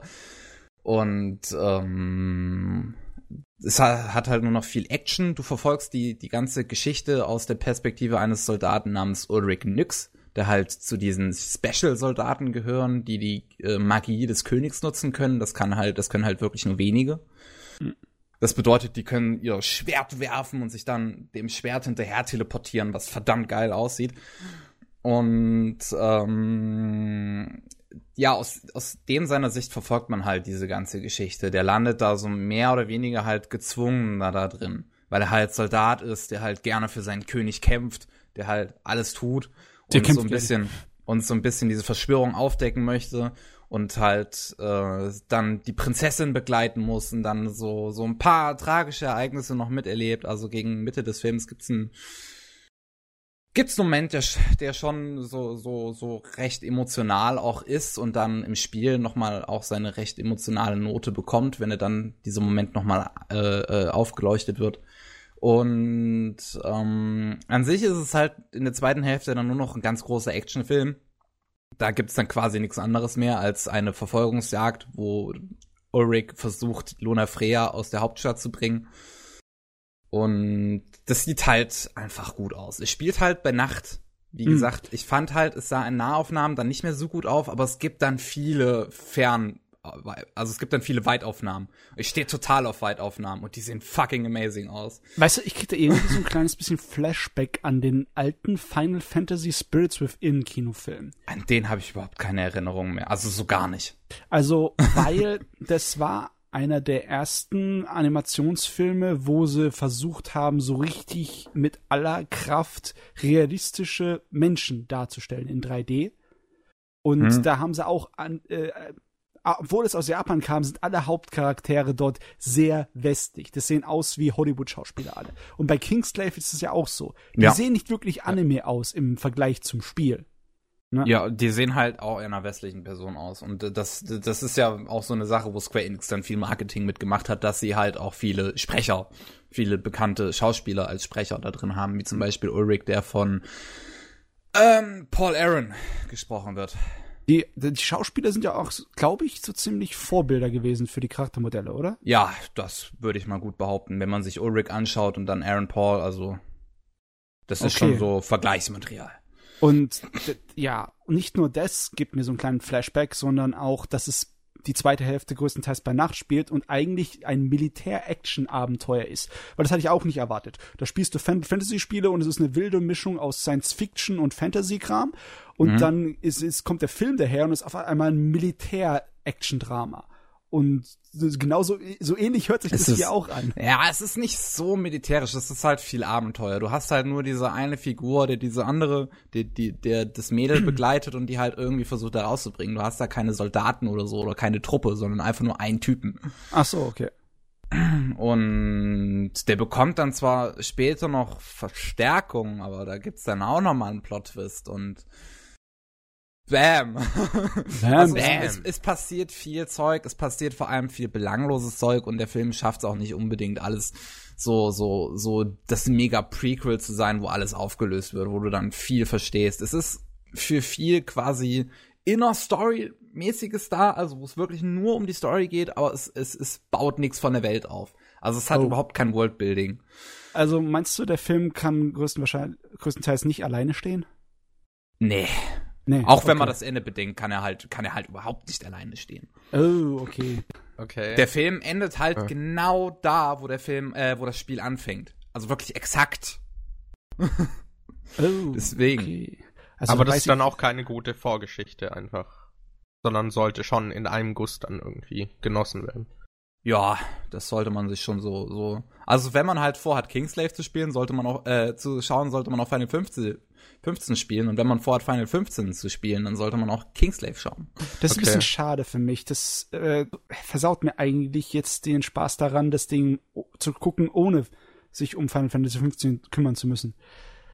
Ähm, das, das wäre das wär mir sehr gelegen gekommen, weil ich jetzt mit gar keinen Bock habe auf ein ewig langes JRPG. Also ich habe bisher elf Stunden in Final Fantasy 15 noch reingesteckt bin bisher recht zufrieden. Es hat halt, es spielt sich halt echt gut. Die Story ist halt genauso belanglos. die Welt ist genauso belanglos. Die Charaktere sehen, die Charaktere sehen recht nett aus und ich mag diese vielen kleinen Interaktionen zwischen den Protagonisten. Die sind echt detailreich und die sind echt sympathisch, diese vier Hauptfiguren. Und äh, auch dieses Foto-Feature, was es da zum Beispiel gibt, wo Prompto, einer der vier Hauptfiguren, halt die ganze Zeit während des Abenteuers Fotos schießt und wenn du dann abends pennen gehst, zeigt er dir die Bilder und du kannst welche davon speichern. Das sind so viele Kleinigkeiten, die ich an Final Fantasy 15 liebe und ich liebe das Spiel wirklich wegen diesen Kleinigkeiten und wegen dem, wie es sich spielt. Die Story ist, wie gesagt, extrem belanglos und das war es halt meiner Meinung nach aber schon immer in Final Fantasy, deswegen erwarte ich da nichts. Ich will einfach ein gutes Spiel. Aber das heißt doch auch, dass diese Elemente nicht unbedingt so toll sind für eine Filmfassung, oder? Das, das ist doch eigentlich dann ein bisschen negative für die Filmfassung, die typischen Final Fantasy Elemente. Weil die schönen Kleinigkeiten im Spiel, die hast du im Film dann halt ja, nicht. Die hast oder? du halt im Film natürlich nicht. Vor allem hast du in Kingslave, da kommt ja Noctis und seine Gruppe, die kommen da ja überhaupt nicht vor. Die sind äh. in der After-Credit-Scene für ein paar Sekunden da. Aber oh, sonst okay. kommen die in dem Film nicht vor. Äh, das wär, ist ja schade. Es wäre wenigstens mal lustig, wenn sie es dann direkt verknüpft hätten. Hm. Ja, ja, das tun sie halt im Prinzip. Die After-Credit-Szene zeigt halt dann den Anfang vom Spiel, wo sie halt mit dem Auto liegen bleiben. Äh, da würde ich was fragen. In dem Film sind dann dann äh, unsere äh, Spielecharaktere auch alle westlich aussehend, wie westliche Schauspieler, oder sind das dann schon wieder Anime? Ja. Das ist jetzt schwierig zu sagen. Man sieht sie, wie gesagt, nur recht kurz. Aber ich fand es schon schön, dass sie sich die überhaupt, überhaupt die Mühe gemacht hatten, Charaktermodelle für die zu machen. Also die sahen schon schon japanischer aus. Also es ist, ich würde es eher als so eine Mischung aus westlich und japanisch beschreiben. Es ist nicht so ganz definierbar. Okay, weil das, das ist eigentlich, wäre für mich interessanter gewesen. Diese Mischung aus westlich und japanisch, dieses etwas globalere, was halt das Anime auch ist. Das sind ja nicht unbedingt direkt Japaner erkennbar. Ja. Oder direkt irgendwie sonst irgendeine Herkunft erkennbar, sondern es ist einfach nur halt, ne, Anime-Figuren. Für jeden ungefähr gleich gut ansehbar. Hm. Hm. Ja, das, das, das Ding ist halt, also Kingslave wie gesagt, die Story, es ist halt nicht so besonders. Man sollte da halt wirklich nicht mit irgendwelchen hohen Erwartungen oder so rangehen. Das ist halt einfach, für die schöne Optik ist es da und für die ziemlich coolen Kämpfe in der zweiten Hälfte. Wie lange geht der Film denn? Zwei Stunden. Ja, okay. Kann man sich vielleicht mal reinziehen. Ich finde, ich habe mir jetzt Bilder angeguckt, kein Bewegtmaterial. Ja. Also ich finde, er sieht echt gut aus. Das tut Ich finde auch, dass die Frau etwas komisch aussieht. Ja, ihr Charaktermodell ist so weird. Ja, im Spiel sieht sie wunderschön aus und ich hatte direkt Herzklopfen, als sie zum ersten Mal im Spiel vorkommt. Oh. Aber oh. in dem Film ist ihr Charaktermodell so weird. Ja, aber ich finde, das sieht vom Look her schon fast aus wie der Warcraft-Film. Wenn man. ja, quasi auch nichts anderes als CGI. Jetzt hust du ja, eben, eben. Wenn man so denkt, die kommen so beide aus der entgegengesetzten Richtung und treffen sich so in der Mitte. ja. Jetzt ist noch die Frage, das ist natürlich sehr wichtig. Wie oft sagt Aaron Paul Bitch? Warum ist das wichtig? Nicht, also, Weil er in Breaking Bad die ganze Zeit Bitch sagt. Ach so, okay. Ja. Also ich hab's auf Deutsch geschaut, da hat er nicht einmal Stamp oder irgendwie sowas gesagt. Von daher denke ich mal, dass da auch kein Bitch kommt. Vielleicht konnte sich Aaron Paul das beim Sprechen nicht verkneifen. Dann eine komplett andere Fassung. Da ist die Story dann plötzlich gut und oh, ja. alleinstehend. Du, du Der improvisiert dauerhaft.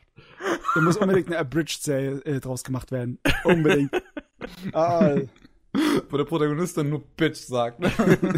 Wo man einfach Voice Lines von Aaron Paul dann immer nimmt und dann so ummünzt. Du, Science, das, Bitch. Das, das wäre mal ein Projekt, ne? Das wäre mal spaßig. Ja, aber wie gesagt, mir persönlich hat's gefallen und ich habe halt schon viel Negatives gelesen, wo ich einfach das Gefühl habe, dass die Leute einfach mit falschen Erwartungen rangehen. Hm, also ich habe größtenteils gemischtes über der, äh, die Reaktionen, über das die hört. Also die meisten Leute fanden es gar nicht so schlecht, habe ich so mal gehört. Ja. Muss mich mit den falschen Leuten beschäftigen. Ja, ich habe hab nur im englischsprachigen Bereich bin ich rumgesprungen. Hm. So. Kann sein, dass ich, ja, das Internet ist groß und die Meinungen ja. sind verschieden. Da kann es gut sein, dass wir beide ja Sachen gelesen haben, die völlig anders sind. Ich habe aber das Gefühl, dass bei diesen Animationsfilmen, sorry, dass ich dich jetzt so unterbrochen habe. No problem. Ähm, dass bei diesen, also zum Beispiel auch der Warcraft-Film, der hat ja extrem schlechte bekommen. Und ich ja. fand, der war trotzdem okay. Ich fand ihn auch okay. Ja. Also ich fand, hat das war jetzt extrem nicht schlechte Kritiken bekommen. Der hat oh, bei Rotten ernsthaft? Tomatoes irgendwie 20 Prozent. Stimmt, oh, bei so. Rotten Tomatoes, aber sonst hatte ich da nie was großartig Negatives mitbekommen, die außer Rotten Tomatoes. Die Filmkritiker haben ihn zerrissen ohne Ende. Ja. Okay. Also die, die Publikumsreaktion war weitaus angenehmer auf diesen hm. Film. Aber die Kritikerreaktion, die war so, uh, Feuer, Teufel, Schwefel. Bei dem Assassin's Creed Film ist es ja jetzt wohl auch so. Ah, okay. Der wurde auch wieder, also bei Rotten Tomatoes ist er sogar unter 20 Prozent, was ich gesehen habe. Boah, da Irgendwie bei no angefangen. 19 Prozent oder so. ähm, und ich habe jetzt auch öfter gehört, dass er irgendwie voll scheiße sein soll, aber ich werde ihn mir aus Neugier wahrscheinlich trotzdem noch angucken. Jo, das ist heute leider so. Man muss selber sich bewusst machen, wie das Ding funktioniert. Ja, außer man hat halt irgendwie einen Kritiker, bei dem man weiß, dass der so ungefähr dieselbe Meinung hat. Aber mhm. ja. ist nicht so einfach. Ja. Gut, Kevin. Dann, Dann kommen wir von ähm, Kingslave mal zu Advent Children. Oh. Den hatte ich mir nämlich, also Final Fantasy VII Advent Children, den hatte yeah. ich mir nämlich danach nochmal angeschaut, einfach so, um zu sehen, ja, was gibt der denn her? Das was, war der was, von was, 2007. Ja. Ja. Okay. Da, weil ich, ich hatte Advent Children einfach nicht mehr so, so, so wirklich im Kopf. Ich wollte mir den nochmal anschauen, um einfach zu sehen, war der besser? dann, also meiner Meinung nach nicht. Advent Children ist so eine echt komische Sache. Weißt du, alles, was die Leute wollten, ist Fanservice. Und dann schleppt sich dieser dämliche Film ewig qualvoll, Minuten oh ja. um Minuten lang dahin, bis es dann am Ende sagt, ist ja gut, ist ja gut, wir geben euch euren Fanservice. Hier habt ihr eure Charaktere. Puh. Ja, aber wenn es dann anfängt mit dem Fanservice, ist es tierisch geil. Aber der Rest ist voll für die Katz. Also, dieser Film hat mir halt schon wieder gezeigt, warum ich Final Fantasy VII nicht mag. Warum ich es nicht nachvollziehen kann, dass es so viele mögen. Zum einen, oh, dieser Cloud. Cloud geht mir einfach so auf den Sack mit seiner Emo-Phase. ja, aber die ist weitaus schlimmer in Advent Children, als sie jemals im Spiel war. Meine ja, natürlich, aber trotzdem ist es so fucking Boah, ey, ist so. Kann, kann mal jemand ein Lied auf der kleinsten Violine der Welt für unseren Cloud spielen in Advent Children, der immer nur rumweint und einfach immer nur meint, oh, ich bin so nutzlos, ich kann nichts, alle sterben wegen mir. Ich kann mir halt vorstellen, dass er oh. bei vielen irgendwie funktioniert, während sie so 13, 14 sind. Ja, das glaube ich ja, auch. Aber das die Leute, halt, die mit 13 und 14 Final Fantasy VII gespielt haben, sind zu Advent Children keine 13 oder 14. Ja, ja das stimmt. Aber, das, das, das, vielleicht mögen sie aus Nostalgiegründen an Cloud oder so. Ja, das kann auch sein. Aber dieser ganze Film ist so auf edgy getrimmt teilweise. Die, das Design der Bösewichte ist auch so lächerlich edgy. Ich, ah, fand, ich fand's so witzig, als sie dann in der Mitte des Films in die Hauptstadt kommen und ähm, mit den ganzen Kindern im Gepäck und äh, dann einfach einer aus der Menge schreit, geht erst mal zum Friseur, ihr Hippies! also, die Bösewichte, die sind ja meiner Meinung nach ziemlich offensichtlich auf so Visual K, J-Rock mäßig ja, ja, ja. Und das ist einfach eine beliebter Stil in Japan und da kann man was mit anfangen. Ob das jetzt gut gewählt war hier für die Bösewichte, darüber lässt sich streiten, aber da musst du nicht gleich Emo schreien. Das ist nicht unbedingt so. Also ja, also Cloud schrei ich Emo, weil der ist ein scheiß Emo. Ja, das, das ist gerechtfertigt. der ist nicht nur ein Emo, der ist ein scheiß Emo. Boah, ging mir auf den Sack. ähm, das, das ein weiteres Problem, oder ich weiß nicht, ob ich wirklich, wie, wiefern ich Problem dazu sagen kann. Es hat mich, es ist, der Film hat etwas in mir ausgelöst, was noch nie ein Film geschafft hat. Und zwar mir schlecht oh. geworden. Hä? Bei was denn? Also mein, meinst Ding der Regie. Ganz von, simpel. Tatsächlich? Ja. Von den Bildern, also im Sinne von wegen Bewegungs- und. Ja, das, das Ding an dem Film ist, der hat halt so eine Regie, wie es so ein Klopp-Spiel hat, weißt du? So Klopp-Spiele in ihren Cutscenes, diese schnellen, dynamischen Bewegungen mit großem Hin und Her und halt, wenn jemand mal auf einen einschlägt, dann fliegt der danach 50 Meter weit. Ja. Und die, dieses ganze total blitzschnelle Hin und Her. Das ist für Trailer und so ist das ganz nett, das kann man da durchaus machen. Für, für Action-Szenen in einem kompletten zweistündigen Film fick das mein Kopf. Okay. Also mir ist echt schlecht geworden im Endkampf gegen Sephiroth. Mir ist verdammt schlecht geworden und ich musste den Film kurz pausieren, weil sonst hätte ich gekotzt.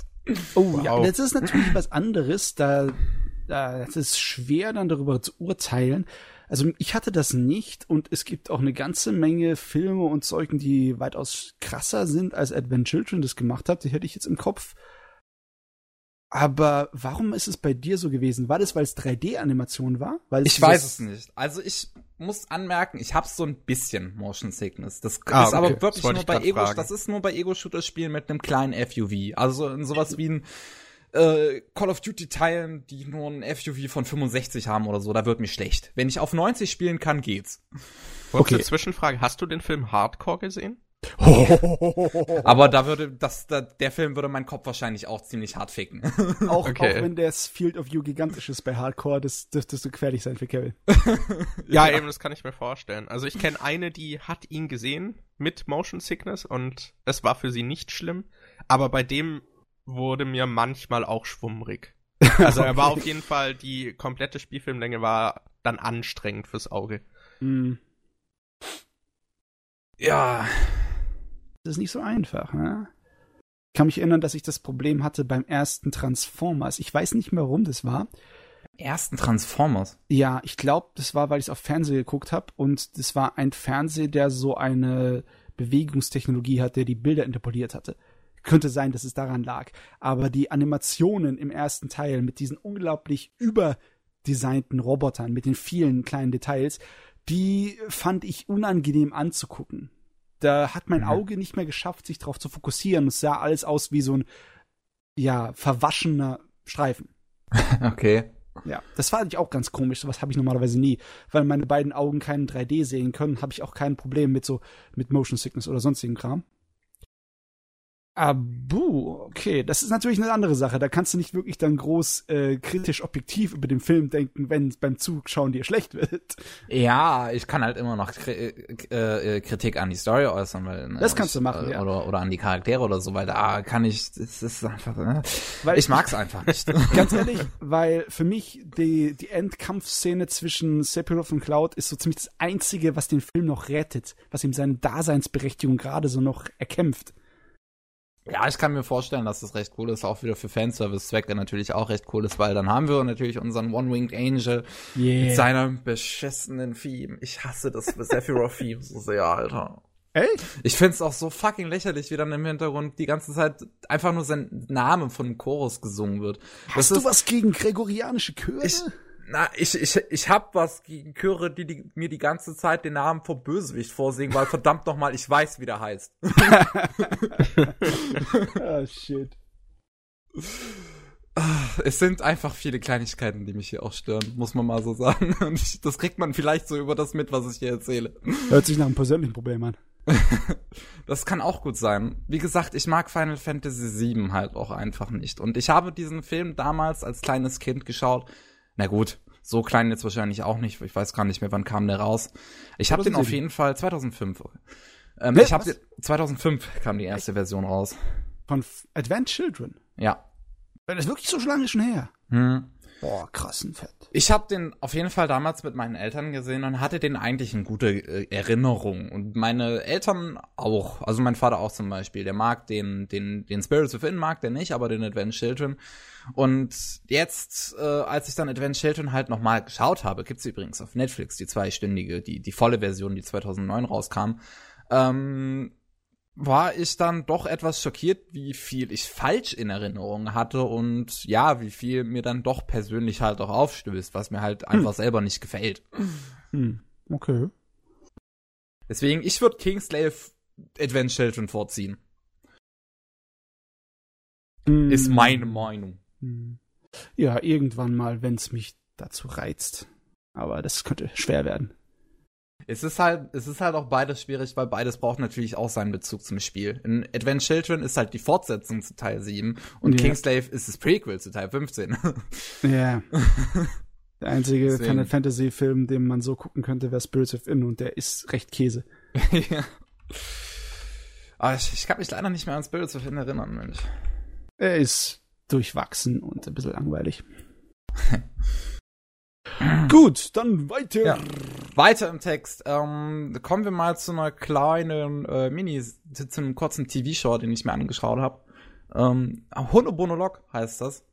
Zehn Folgen mit zwei Minuten jeweils. Halbe, eine halbe Minute davon ist Opening und Ending. Also insgesamt. Das heißt, man hat anderthalb äh, Minuten pro Folge. Das ist nicht viel. das ist wirklich nicht viel. Und äh, das Ganze basiert auf einem, äh, auf einem, auf einem Bilderbuch und erzählt halt äh, zehn verschiedene Situationen in Familien oder bei Liebespaaren. Und das ist, es ist extrem süß, die Serie, muss man einfach mal sagen. Also da folgt ein oh, Moment auf den anderen. Sieht designtechnisch sehr nach erwachsenem Shoujo aus, nach so Josei-Zeugs. Mm, ja, ja, kann, kann man schon sagen. Ähm, und das ist wirklich sehr niedliche Unterhaltung für zwischendurch. Es ist halt in 20, äh, 20 Minuten durchgeschaut. Wie gesagt, es sind 10 Episoden mit jeweils zwei Minuten. Also es ist nicht wirklich viel. Es sind einige, es, es sind halt zehn recht süße Situationen. Es sind meistens verschiedene Charaktere. Es gibt aber die Hälfte der Episoden ungefähr hat man äh, ein Paar, das man dann die ganze Zeit verfolgt mit so ein bisschen Ups und Downs. Also mit extrem süßen und glücklichen Momenten. Es gibt zum Beispiel so einen extrem knuffigen Moment, wo ähm, der Junge de, put, das, das Pudding des Mädels weggegessen hat und die dann so ihn total beschämt anguckt und fragt, wo ist mein Pudding? Du gehst Pudding? sofort neuen Pudding kaufen. äh, du, 20 Minuten habe ich jeder Mal Zeit, jeden Tag. Ja. Das ist auf jeden Fall, das ist ein unglaublich gutes Argument, das sich mal reinzuziehen.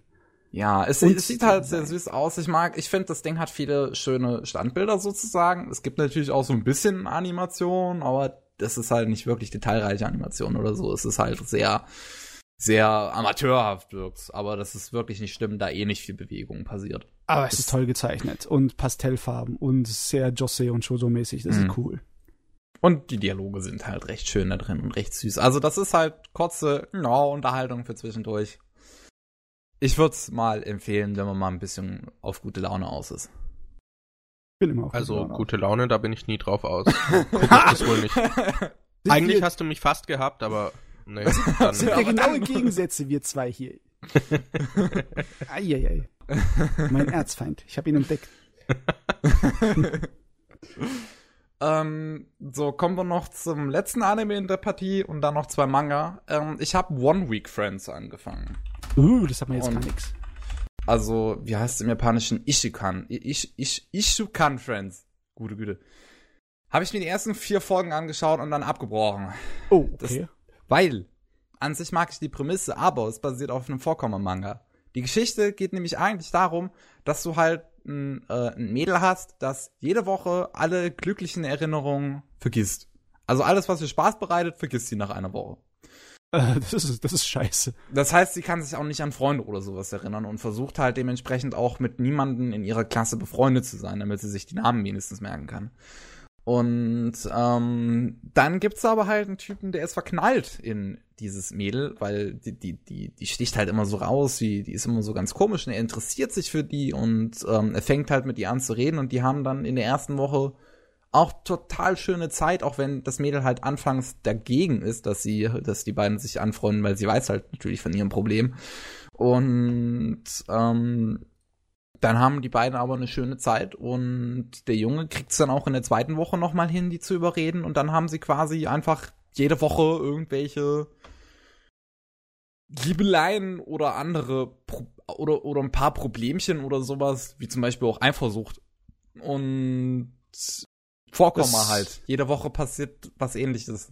Also das hört sich ein bisschen an nach diesem romantischen Drama, diesen äh, F Tale of Memories und Tale of Melodies. Da war das doch auch so ein Thema von, also Mädel mit einer echt existierenden Krankheit, dass sie ihr Kurzgedächtnis ist zerschosse und nach einem Tag vergisst sie alles. Oh, das habe ich bisher noch nicht gesehen, aber das wollte ich mir immer schon mal anschauen, F das ist brutalst auf die Tränendöse drücken. Also mir ist es schon ein bisschen anstrengend, ey.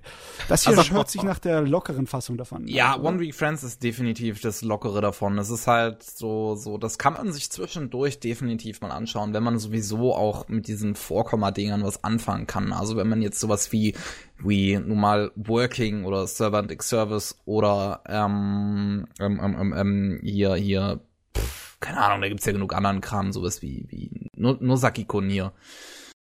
Wenn man sich, wenn man mit so einem Kram was anfangen kann, wo es halt quasi überhaupt keine Entwicklung gibt und immer nur das quasi Gleiche passiert mit irgendeinem schönen Humor. Jo. Aber für mich persönlich ist das mittlerweile einfach nichts mehr. Ich habe da den Hals. Also bei, also bei mir ist es dicht das Thema. Ich kann mit Vorkomma nichts mehr anfangen. Es geht mir so auf den Sack mittlerweile, deswegen habe ich es dann nach vier Folgen abgebrochen auch, es ist halt nicht schlecht gemacht oder sowas. Und es, wie gesagt, es ist recht unterhaltsam, aber es ist nicht für mich persönlich. Und ich werde jetzt auch wahrscheinlich einfach in Zukunft meinen, irgendwelche Vorkomma-Dinger zu schauen, weil ich habe einfach keinen Bock mehr darauf. Hey, hey, hey, hey, es hört sich an, als hättest du viel zu viel davon reingezogen in kürzester Zeitspanne. Ich habe nicht zu viel davon gesehen, ehrlich gesagt. Aber allein das, was ich gesehen habe, geht mir halt so auf den Sack. Sowas wie, sowas wie Nosaki-kun zum Beispiel. Ich verstehe nicht, warum sowas wie Nosaki-kun ähm, extremst beliebt ist. Ja, ähm, das ist halt die lockere Unterhaltung. Ich meine, kann gut sein, dass du nach Pavels Richtung ausschlägst und dann lieber abgeschlossene, ja, vollständige Stories möchtest. Genau. Das hätte ich gern. Deswegen kann ich mit Vorkammer nichts anfangen. Es gibt schon episodische Dinge, die ich halt sehr gern mag. Wie zum Beispiel einer meiner Lieblingsanime ist ja Space Dundee. Aber da ist es halt was anderes. Da ist es, da sind, da sind's halt abgedrehtere Geschichten und, und. Das ist wahr. Gutes Stück abgedrehter. ja, und da wird mit jeder neuen Episode halt auch was angefangen, während sowas wie diese ganzen Vorkomma-Dinge halt quasi immer ihr gleiches Konzept haben. Und mit sowas kann ich halt einfach nichts mehr. Deswegen, wenn man halt, wie gesagt, was mit Vorkomma anfangen kann, schaut euch gerne mal One Week Friends an, weil das ist recht niedlich. Und ich habe es auch in der deutschen Synchronisation geschaut, also die kann man sich durchaus mal geben. Die ist jetzt nicht so schlecht, aber sie ist auch nicht mega gut oder so. Also, let's go. Yo. Was hast du denn noch so? Gut. Manga. Dann habe ich noch zwei Manga gelesen. Wow, sogar zwei. Ja. Also den ersten habe ich nur die ersten zwei Bände gelesen, weil das ist das einzige, was davon bisher in Deutschland draußen ist. Das heißt Haus der Sonne. Ähm, Im Englischen natürlich House of the Sun. Ich gucke gerade nochmal den japanischen Titel an, aber Matze kann ihn wahrscheinlich auch on the fly übersetzen. Hayo no, äh, Genau, Taiyone heißt es im Japanischen. Ähm, es ist unfassbar süß und ich habe mich in, direkt im ersten Kapitel darin verliebt. oh mein, du bist irgendwie diesmal total auf der Shoujo Jose Linie. Ja. Das ist alles in dieses, dieses niedlichen Shoujo-Stil. Mit Pastelltönen und, und Mädels, die andauernd am, mit roten Backen durchgehen laufen. Ja, ähm, also bei House of the Sun, bei House of the Sonne geht es um ein, ähm, geht es um zwei, zwei Charaktere, ein Mädel und ein etwas und einen sechs Jahre älteren Typen. Und ähm, das Mädel kommt nicht so wirklich mit ihrer Familie aus. Ähm, da gibt's die, die, die, die, ihre Mutter und sie streiten sich immer und ihr Vater ist einfach stumm. Er ist einfach da und sagt nie was, dem ist alles scheißegal. und ähm, deswegen flüchtet sich das Mädchen halt meist äh, in die Fam äh, zu der Familie, wo auch halt dieser etwas ältere Typ wohnt. Also Anfang tut die Story, wo sie, ähm, ich glaube, elf ist und er 17 ist und und der Typ hat natürlich auch noch äh, jüngere Geschwister, also das Mädel findet sich da ganz gut rein in dieser anderen Familie und kann da so so halt auch Spaß haben, was er halt in ihrer eigenen Familie einfach nicht kann. Und dann trennen sich ihre Eltern und sie muss sich dann halt entscheiden, bei wem sie leben will. Und sie lebt halt lieber bei ihrem Vater, weil mit ihrer Mutter versteht sie sich überhaupt nicht und ihr Vater sagt wenigstens nichts. Super. Welch Kompromiss. und ähm, das, äh, das, das Mädel hat halt dann das Glück, dass ihr Vater dann nicht so weit wegzieht und sie dann halt immer noch häufig diesen Typen besuchen kann, die Familie von dem. Und dann sterben aber die Eltern von dem Typen. Ach und, du meine Schnuten. äh, der Junge will jetzt alleine leben, er will unbedingt in diesem Haus bleiben, während die beiden Geschwistern bei Pflegefamilien unterkommen. Und dann fängt halt der Junge an zu arbeiten. Und das, und, und das Mädel kommt halt auch ab und zu vorbei. Die, die, die verbringen noch so ein bisschen ihre Zeit. Ähm, dann gibt's halt erstmal sechs Jahre Zeitsprung. Dann sind wir halt, äh, also das ist alles so das erste Kapitel. Dann gibt's halt diesen sechs Jahre Zeitsprung. Dann sind wir in der Zeit, wo halt dann der Manga sich immer jetzt spielt. Äh, wo sie 17 ist und er 23. Er arbeitet in einer äh, Programmierfirma und sie geht halt noch auf die Schule. Sie hat jetzt das Problem, dass ihr Vater eine neue hat und die hat halt auch ein Kind und das Mädel hat da einfach keinen Bock drauf. Die fühlt sich da jetzt völlig out of place in ihrer neuen Familie und zieht über ein paar Umstände dann bei dem Jungen ein. Und ja, die leben dann, die leben dann gemeinsam. Ja. Das Haus im, ja. im Haus der Sonne. Ähm, unrealistisch oder Ende, aber so das, das Typische, was man halt erwartet. Man braucht halt eine Situation. Aber du, ich empfehle sofort jedem, der das zuhört, nicht nach den Bildern für House of the Sun für den Manga zu googeln. Du wirst sofort gespoilert, worum es darin geht. Gut, dass ich bisher noch nicht geschaut habe, so großartig. Ähm, weil ich will auch nicht großartig das Ende oder so gespoilert werden, weil bisher, bisher gefällt es mir sehr, sehr gern. Ähm, House of the Rising Sun gesucht und hört Musik. Ja, auch gut. auch gut. Klassiker muss sein. Ja, eben. Hallo. ähm, ja, die leben, die, die beiden leben dann halt zusammen und dann fängt so langsam an, sich so ein romantisches Interesse bei ihr aufzubauen für diesen Typen. Und sie ist recht schusselig und kriegt halt eigentlich nix hin im Haushalt, während der Typ halt alles schmeißt. Der kümmert sich ums Essen und räumt die Bude auf und kümmert sich um die Klamotten und alles Mögliche. Und ist halt total zuverlässig. Ähm, äh, versucht auch immer mit ihr gemeinsam am Abend äh, zu essen, also so schnell wie möglich dann von der Arbeit nach Hause, sobald auch fertig ist. Und eigentlich äh, sehr süß. Und dann kommen so langsam die ganzen Liebesproblematiken in der Sache auf und da wird's dann interessant. Es, äh, sie verliebt sich halt in diesen Typen. Dann gibt's da aber noch ein Mädel auf der Arbeit von den Protagonisten, das auch in den Protagonisten verliebt ist ähm, dass die Protagonistin schreibt noch einen Handyroman und äh, das Mädel von der Arbeit des Protagonisten ist, äh, liest halt diesen Handyroman super gerne und deswegen lernen sich Protagonistin und dieses Mädel auch dann über die Zeit kennen und sie merkt dann, hoch, die, das ist die Frau auf der Arbeit, von dem der Protagonist, von, von, von dem mein Schwarm ab und zu mal spricht. Weil der Protagonist ist auch so ein bisschen interessiert an die auf der Arbeit. Wow, es ist langsam kompliziert.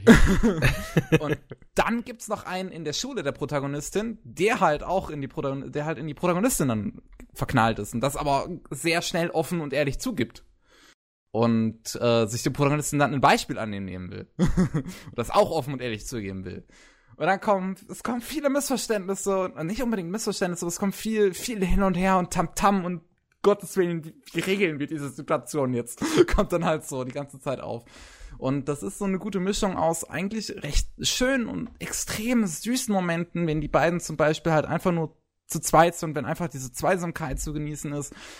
Oder aber auch so, so Momenten, wo es halt ab und zu mal ein bisschen deprimierend wird, wenn es zum Beispiel um die Vorgeschichte geht von unserem Protagonisten, wenn er dann äh, nochmal, äh, äh, wenn dann sein Bruder zu Besuch kommt und die beiden gehen dann das Grab besuchen und dann wird halt der Tag erzählt, an dem die Eltern gestorben sind. Das ist sehr, sehr deprimierend gewesen. Also das Ding ist eine gute Mischung aus echt deprimierenden Ereignissen und echt fröhlichen Ereignissen, die so, so eine schöne Achterbahnfahrt halt ergeben. Also, aber ganz ehrlich, ne, das Standardschema ist sehr standardisch. also, dass du eine Situation hast, die dafür sorgt, dass Männlein und Weiblein in engen Kontakt miteinander viel Zeit verbringen. Das ist sowieso etwas, was eigentlich fast jeder Romantik Manga oder Anime irgendwie anstellt. Ob es äh, an der Arbeit ist oder in der Schule oder halt hier, dass sie bei jemand zu Hause einziehen, wegen irgendwelchen familiären Problemen oder Situationen.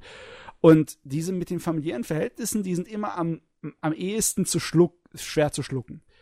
Die, die sind immer so, ja, ich, ich kaufe euch das jetzt erstmal ab, weil mich interessiert eigentlich nicht die Situation, sondern mich interessiert, äh, wie die zwei untereinander irgendwie miteinander auskommen und die ganze mhm. Dramatik mhm. zwischen den zwei Leuten. Aber es ist, also wenn du, wenn du mir sowas an, an entgegenwirfst und ich lese davon eine Zusammenfassung, dann will ich eigentlich normalerweise sofort wegrennen, wenn es halt wieder diesem Standardschema folgt. Weißt du, so wegen, ja, zieh zehn zusammen und dann entwickelt sich eine Romanze. Und so, hey. Also das Einzige, was mich da zu bringen würde, das zu lesen, wäre das gute Charakterdesign, weil das ist echt schön. Es ist zwar sehr shoujo-mäßig mit sehr vielen, sehr, sehr äh, weißen Hintergründen.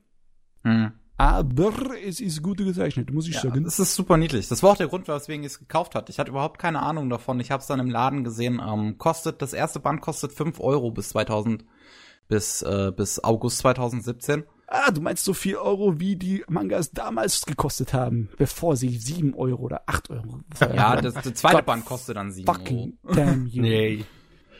Deutschland, also ich, was tust du mir an? Ähm, Tokyo Pop macht halt mittlerweile immer diese schöne Aktion, dass sie bei einigen neuen Serien, äh, die halt nur für fünf Euro verkaufen, den ersten Band, damit man mhm. halt mal reinschnuppern kann. Und das, äh, deswegen habe ich da dann einfach mal zugegriffen bei House of the Sun, fand halt, das Cover sah extrem niedlich aus, hab dann kurz auf die Rückseite geschaut, ja, eigentlich eine recht niedliche Situation. Ähm, ich mag so Romantikkram ja recht gerne und dann habe ich es halt äh, die, die letzten Nächte mal gelesen. Ich, es sind ja nur zwei Bände bisher, ist ja recht schnell gelesen, sind ja nur acht Kapitel. Hat aber viel passiert in den. Es ist viel passiert in diesen zwei Bänden. Also es erzählt sich recht schnell. Das finde ich recht gut. Das bei wird nicht Kapitel, langweilig. Bei acht Kapitel auf zwei Bände aufgebaut, dann sind es, dann ist es auch so ein zwei Monate Rhythmus-Ding oder mindestens Monatsrhythmus. Ich meine, dann hat ja ein Kapitel. Ja, halt, mindestens ich, Monatsrhythmus. Also ein Kapitel hat ungefähr, Seiten. ja, 35 Seiten sind es ungefähr. Oh, okay. Das ist sowieso besser. Die in diesem Rhythmus rauskommen, sind meistens ein bisschen besser geschriebene Geschichten. Habe ich die Erfahrung gehabt. Okay. Ähm, ich würde es auf jeden Fall mal empfehlen, wenn man halt auf Romantik steht. Jo. Weil mir hat es bisher sehr gefallen und ich werde mir das Ding auch definitiv noch komplett zulegen, um es auch komplett natürlich zu lesen, weil ich habe da mega Bock drauf. Es, dann, es, es, macht sehr viel Spaß. Dann hoffen wir für dich, dass es keine 40 Bände wird. Es ist bereits fertig in 13 Bänden. Es ah, müssen halt okay. noch alle nach Deutschland kommen. Okay. Also das ist natürlich Jahren nochmal ein Pluspunkt. ja. House of Sun, Sonnenstudio in Kiel und Gettalk. Dein Google Fu ist nicht so gut. Dein Google Fu ist mittelmäßig und überholt. Das beleidigt mich.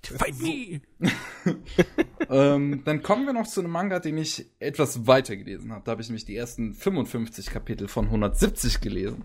Okay. Und zwar äh, Kiko no Hito. Nee, Koko no Hito. Koko no Hito. Ach so. No auf, Englisch heißt, auf, auf Englisch heißt er einfach nur Climber, weil es ums Klettern geht. Sieht ziemlich abgefuckt aus. Ah, okay. Das okay. Ding ist wahnsinnig abgefuckt. Es ist echt erwachsen. Datum der Erstveröffentlichung 1969. Oh yeah, baby. Äh, das ist von 2007. Dann hat mir Google Scheißdreck gelabert. Ja, das sagt tatsächlich 69. What? ja, hier ist, ist von 2007, was der, was der Kevin meint. Ja. Also, wie gesagt, das Ding ist echt abgefuckt. es geht eigentlich ums Klettern. Ja. Und das äh, ist am Anfang auch, sagen wir mal, wie so ein klassischer ähm, Sport-Anime-Manga umgesetzt. So, also, du hast halt diesen Protagonisten, der kommt neu an eine Schule, der ist eigentlich recht schüchtern, beziehungsweise ziemlich introvertiert, weil an seiner alten Schule ganz schön viel Scheiße, weil, weil er da recht viel Scheiße erlebt hat. Um es mal vorne wegzunehmen, um schon mal so eine Seite der etwas erwachseneren Handlung vor, äh, vor, vorwegzunehmen, was halt auch recht schnell dann noch erzählt wird. Er hat einen Mitschüler zum Selbstmord getrieben. Oh, okay. Und kurze ähm, Zwischenfrage, ist das dann so ein Klettern in Hallen oder schon in der Natur? Es ist in der Natur. Es okay. ist größtenteils auch dann Ice Climbing.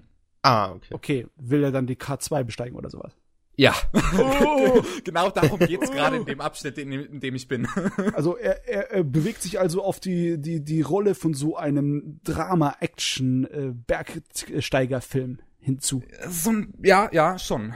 Äh, das war eine Seite der Medaille, die ich von dem Ding erwartet habe, aber das Ding bietet halt noch viel mehr. Oh, okay. Ähm, also es fängt erstmal, wie gesagt, mal recht ruhig an. Du hast, wir haben unseren schüchternen Protagonisten, unseren Muri, und äh, der begegnet halt in seiner Klasse dann ähm, einen Typen namens Miyamoto und der ist halt so, der sieht halt so voll aus wie der Schlägertyp.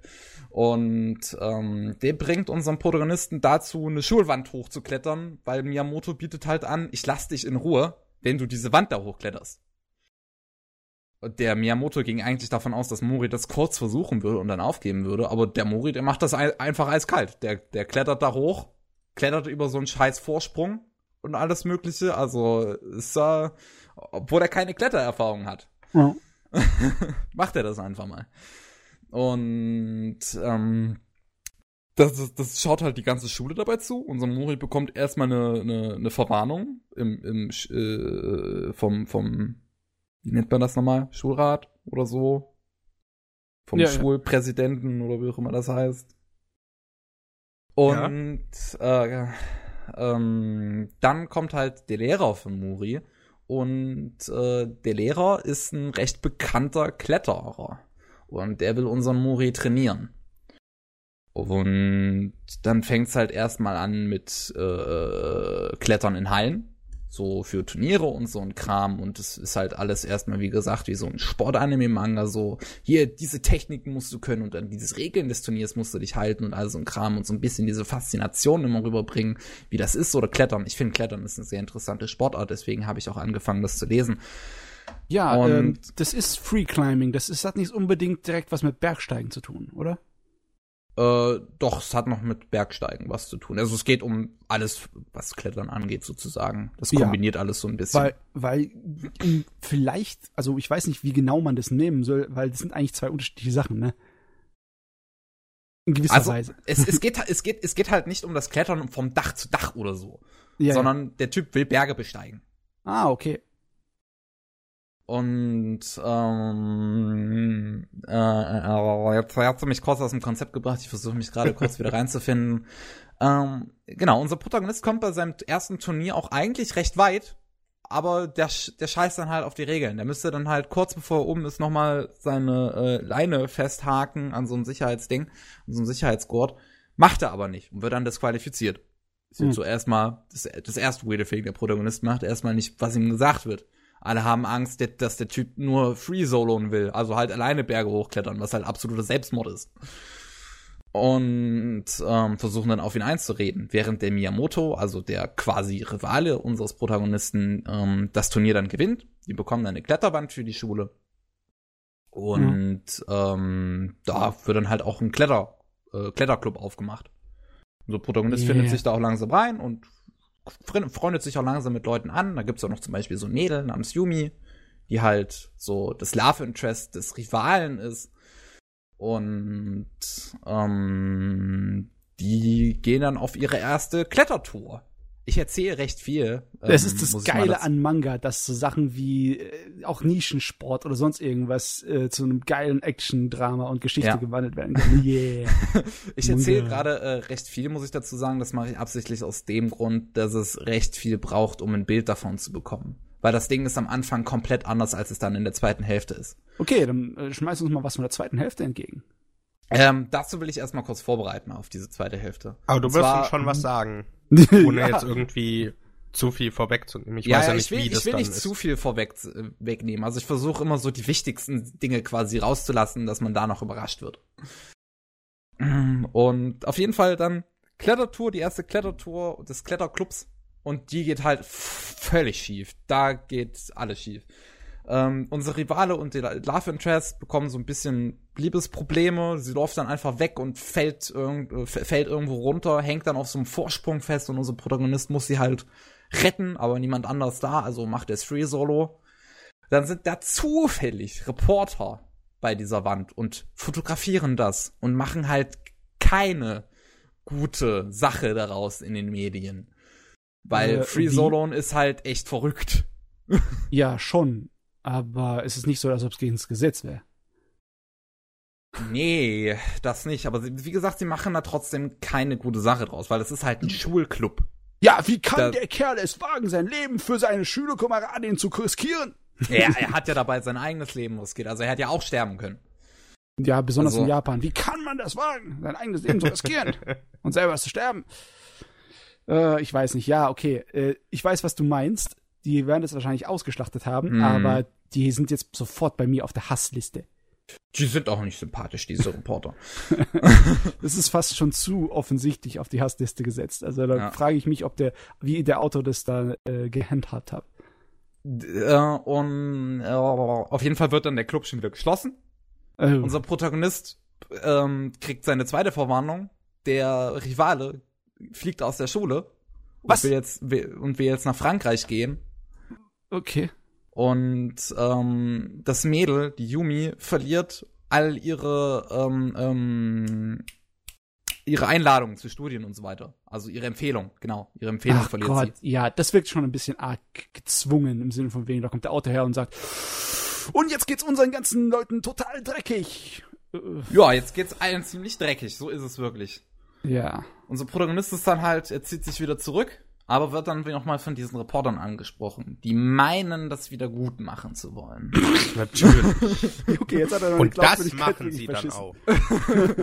und, und dann sind alle glücklich und der Manga ist fertig. nee. Und ähm, die laden halt unseren Protagonisten zu seiner ersten Eisklettertour ein. Und ähm, da wollen sie halt natürlich auch wieder irgendwie für Schlagzeilen sorgen. Aber noch bevor es zum eigentlichen Klettern geht, kommt dann kommt es dann wirklich auf Survival an. Oh, okay. Und zwar unser Protagonist geht, noch bevor er klettern möchte, geht er halt ohne seine Ausrüstung mal kurz um den Berg drumherum, um den so ein bisschen anzugucken, um sich ein Bild davon zu machen, um vielleicht eine Route zu finden und so weiter. Dann kommt ein Schneesturm auf. Unser Protagonist ist natürlich nur in Jeans unterwegs und einer kleinen Jacke, also einer dünnen Jacke und hat dann halt ziemliche Probleme, wenn es darum geht, dass es auf einmal ziemlich kalt wird und seine Hose eventuell vereisen könnte. Mhm dann macht sich halt, äh, der Reporter muss sich dann natürlich zwangsweise auf den Weg machen, irgendeine Lösung zu finden. Und ruft dann den Lehrer an, statt die, äh, den Lehrer unseres Protagonisten, statt zum Beispiel die Polizei, weil das wäre irgendwie schlecht, wenn die Polizei auf einmal involviert wäre. Und der Lehrer und der Reporter machen sich dann gemeinsam auf den Weg, den Jungen zu finden, haben irgendwie eine gemeinsame Vergangenheit, die echt nicht rosig ist. Denn da da kam dann halt so der, das erste Mal dieser Moment in dem Manga, wo ich mir dachte, okay, irgendwas stimmt hier nicht. Das ist nicht so ganz der Kletter-Anime, den ich wollte, der Kletter-Manga, den ich jetzt so dachte, das wäre so ein Sportding. Das ist, da, da, da wird's auf einmal ganz schön ernst. Weil die beiden haben eine sehr, sehr gemeine Hintergrundgeschichte. Äh, die waren auch gemeinsam unterwegs, äh, noch äh, zu Schulzeiten und haben halt eine Klettertour gemacht. Und ähm, der Reporter war gemeinsam mit seiner Liebesinteresse unterwegs. Und die beiden haben, äh, äh, äh, wollten sich eigentlich verheiraten. Und ähm, dann in den Nachrichten heißt es halt immer, er hätte das Seil losgeschnitten und sie wären in den Abgrund gefallen und gestorben. sie, sie, sie, ist ja auch gestorben und es wird dann auch ihre Leiche gezeigt und das ist eine wahnsinnig brutale Szene. Das ist, es ist absolut grauenhaft, dann auf einmal diese extrem zerstückelte Leiche zu sehen. Also da ging es mir in dem Moment schon ein bisschen schlecht, als ich das Bild dann gesehen hatte. Aber es ist jetzt nicht so, dass es auf einmal voll on Cliffhanger wird und wir sehen Sylvester Stallone hier rumspringen. nee. ähm, aber ähm, der Reporter erzählt halt so, was dann wirklich passiert ist. Ich will das jetzt nicht vorne wegnehmen, aber als er dann auch zum Beispiel erzählt, dass er halt ihren linken Arm gesucht hat, um halt auch wieder diesen Ring zu suchen, den sie da halt dann schon oh, hatte. Das ist bitter. Und, und den einfach nicht gefunden hat, diesen linken Arm. Der liegt da irgendwo immer noch in diesem Gebirge. Das ist, das ist ein bisschen grausam. Yes. Und dann geht halt noch wesentlich mehr während dieser Klettertour, die unsere beiden, äh, die der Reporter und äh, äh, der der Lehrer da gerade einlegen, um unseren Protagonisten zu finden, geht halt noch mehr schief. Und das will ich jetzt nicht vorne wegnehmen. Was Auf jeden Fall. Geht. Ich habe so ein bisschen äh, die, den Rhythmus des Mangas verstanden. Sachen gehen schief, es wird richtig dramatisch, Baby. ich habe so ein bisschen das Problem mit der Glaubwürdigkeit, wie die Sachen schiefgehen. Ich glaube, ich muss mir das mal äh, durchlesen, weil ja, wenn du es mir sagst, durch. dann ist es schwer für mich, das mir vorzustellen. Ja, es ist, es, es liest sich recht schnell, muss man dazu sagen. Weekly Release, das heißt immer nur 19 Seiten. Ähm, und es erzählt sich viel, viel über Bilder. Es, sind, es ist fantastisch gezeichnet, das Ding. Es ist absolut ja. fantastisch gezeichnet. Ich, ich, ich sehe mir den Stil an, der ist klasse. also mir bleibt ja, ab und zu der Atem stocken, wenn ich das abends durch am, am Durchblättern bin und dann sehe ich auf einmal diese absolut fantastischen Zweiseiter. Das ist yeah. absolutes Wallpaper-Material. Ja, das ist, wenn du die, die, die Szenen-Mangas hast, da sind teilweise wahnsinnig gute Zeichner drunter. Ja, und hier auch definitiv. Und ähm, ja, dann, dann nach dieser äh, ähm, Klettertour, die hier schiefgegangen ist, kommt dann halt ein Zwei-Jahre-Sprung. Zwei Jahre in die Zukunft. Unser Protagonist hat die Schule auch aufgegeben, hat einen Teilzeitjob angenommen, um halt immer noch, um halt irgendwie an Geld zu kommen, aber halt immer noch genug Zeit zum Klettern zu haben. Mhm. Und ja, die Welt ist jetzt auch so ein bisschen ab, ab, ab Abgrund für den. Äh, der Reporter kommt wieder, will sich nochmal revanchieren und ähm, äh, vereinbart ein Treffen mit einer sehr bekannten Klettergruppe und dem Protagonisten, so dass der sich den anschließen kann und dann vielleicht seinen Zielen näher kommt. Der Protagonist hat aber halt kein Interesse mehr natürlich daran, auf den Reporter zu hören und ähm, will halt erstmal noch auf sich selbst gestellt sein. Dann jedoch kommt ui, so langsam wird's viel. dann jedoch kommt so, so der Moment, wo mir klar wurde, okay, das Ding ist eindeutig für erwachsenes Publikum. Wo er dann auf Yumi trifft, das Mädel, das äh, all ihre Empfehlungen verloren hat und die jetzt eine Note geworden ist. Und was auch ähm, sich so, so überdramatisch anhört. Irgendwie fällt es mir schwer, das dem abzukaufen, dem Autor, wenn es dann heißt, da passiert dieser Unfall und alle Leben gehen den Bach runter. Also ich finde das schon gemein, was da passiert. Und ich fand es schon echt gemein, die dann plötzlich als Nutte zu sehen, weil die war halt clever und hübsch und nett und, und plötzlich sieht sie aus wie eine Bitch. Ja. Und geht halt noch mit dem Protagonisten zu hau nach Hause, weil sie hat halt keine Unterkunft und will irgendwem Geld abluchsen, weil sie irgendwem Geld schuldet. Und will dann halt unserem Protagonisten einen Blowjob geben, was auch in einem so extrem guten Bild dargestellt wird, also so als Metapher, wo man halt seinen Oberkörper auf dem Boden liegen sieht und sein Unterkörper ist so ein riesiger Fleischklumpen. Der, das, sieht, das sieht richtig eklig aus, aber auch irgendwie faszinierend. Okay, ich muss es mir mal sagen. Da habe ich gerade sogar das Bild gefunden. Ja, du kannst, es, du kannst es ja mal kurz posten, weil ich finde dieses Bild echt faszinierend. Also ist das so. Äh, also wenn Sinne das das ist, was Metapher. du meinst. Warte, ich, ich habe also, ja, es ist. Da habe ich mich gefragt, ob das übernatürlich wird. Also wenn. Ah, nee, ja, das, das Bild ist dann Metapher. Das ist Metapher und das ist echt eklig, aber es sieht halt so gut gezeichnet aus. Ja, ja. Da dachte ich schon, wird der noch übernatürlich, oder? Nee, nee, das ist einfach nur eine Metapher. Okay. Die halt, das, diese, die, die soll halt diese Faszination äh, verdeutlichen, die der Protagonist in diesem Moment spürt. Weil. Einen Berg. Ähm, ja, ähm, er, er, äh, er hatte halt einfach, auch, er hatte halt auch Gefühle für dieses Mädchen übrig, damals. Und jetzt kommt sie halt mit zu ihm nach Hause, möchte ihm jetzt auf einmal einen Blowjob geben. Und er kann das gar nicht so richtig verarbeiten. Er hat halt, er ist halt immer noch extrem introvertiert und kann nichts mit Menschen anfangen.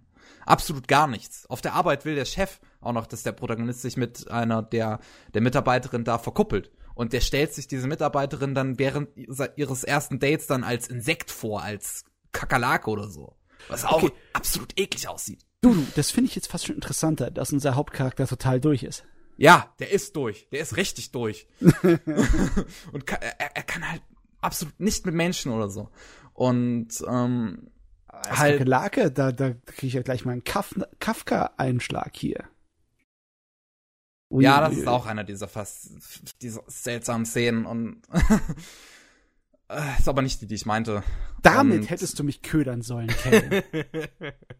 ähm, ja, das ist halt jetzt so diese zweite Hälfte, wo dieser psychological Aspekt auf einmal dazu kommt, wo unser Protagonist einfach nur noch durch ist, sich die weirdesten Bilder vorstellt, dann halt dieses Kletterangebot annimmt, weil er halt irgendwie dieses Bild loswerden möchte von dieser Frau in seinem Kopf, das sich da jetzt eingebrannt hat.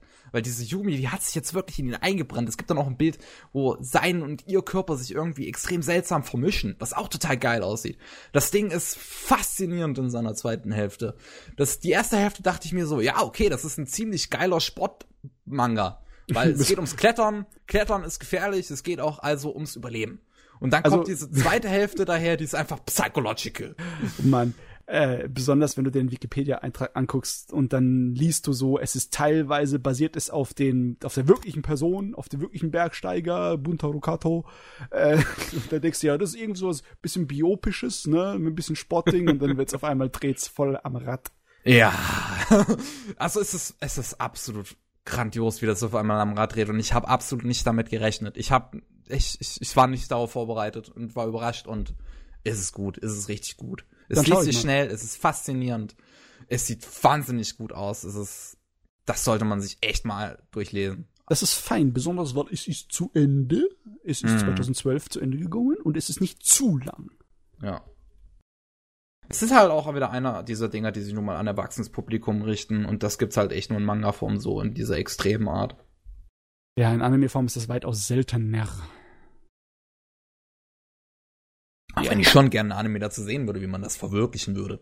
Mm. Aber das würde halt keiner machen. Würde sich nicht verkaufen. Mm, wer weiß, ich meine, selbst Blame bekommt ein Anime. Ich habe nie gedacht, dass irgendjemand sich an Blame heranwagen würde. Ja gut, aber das ist doch Polygon Pictures und die haben sie Sidonia groß gemacht. Ja, okay, das wahrscheinlich nur deswegen ist es passiert. Ja. Ja.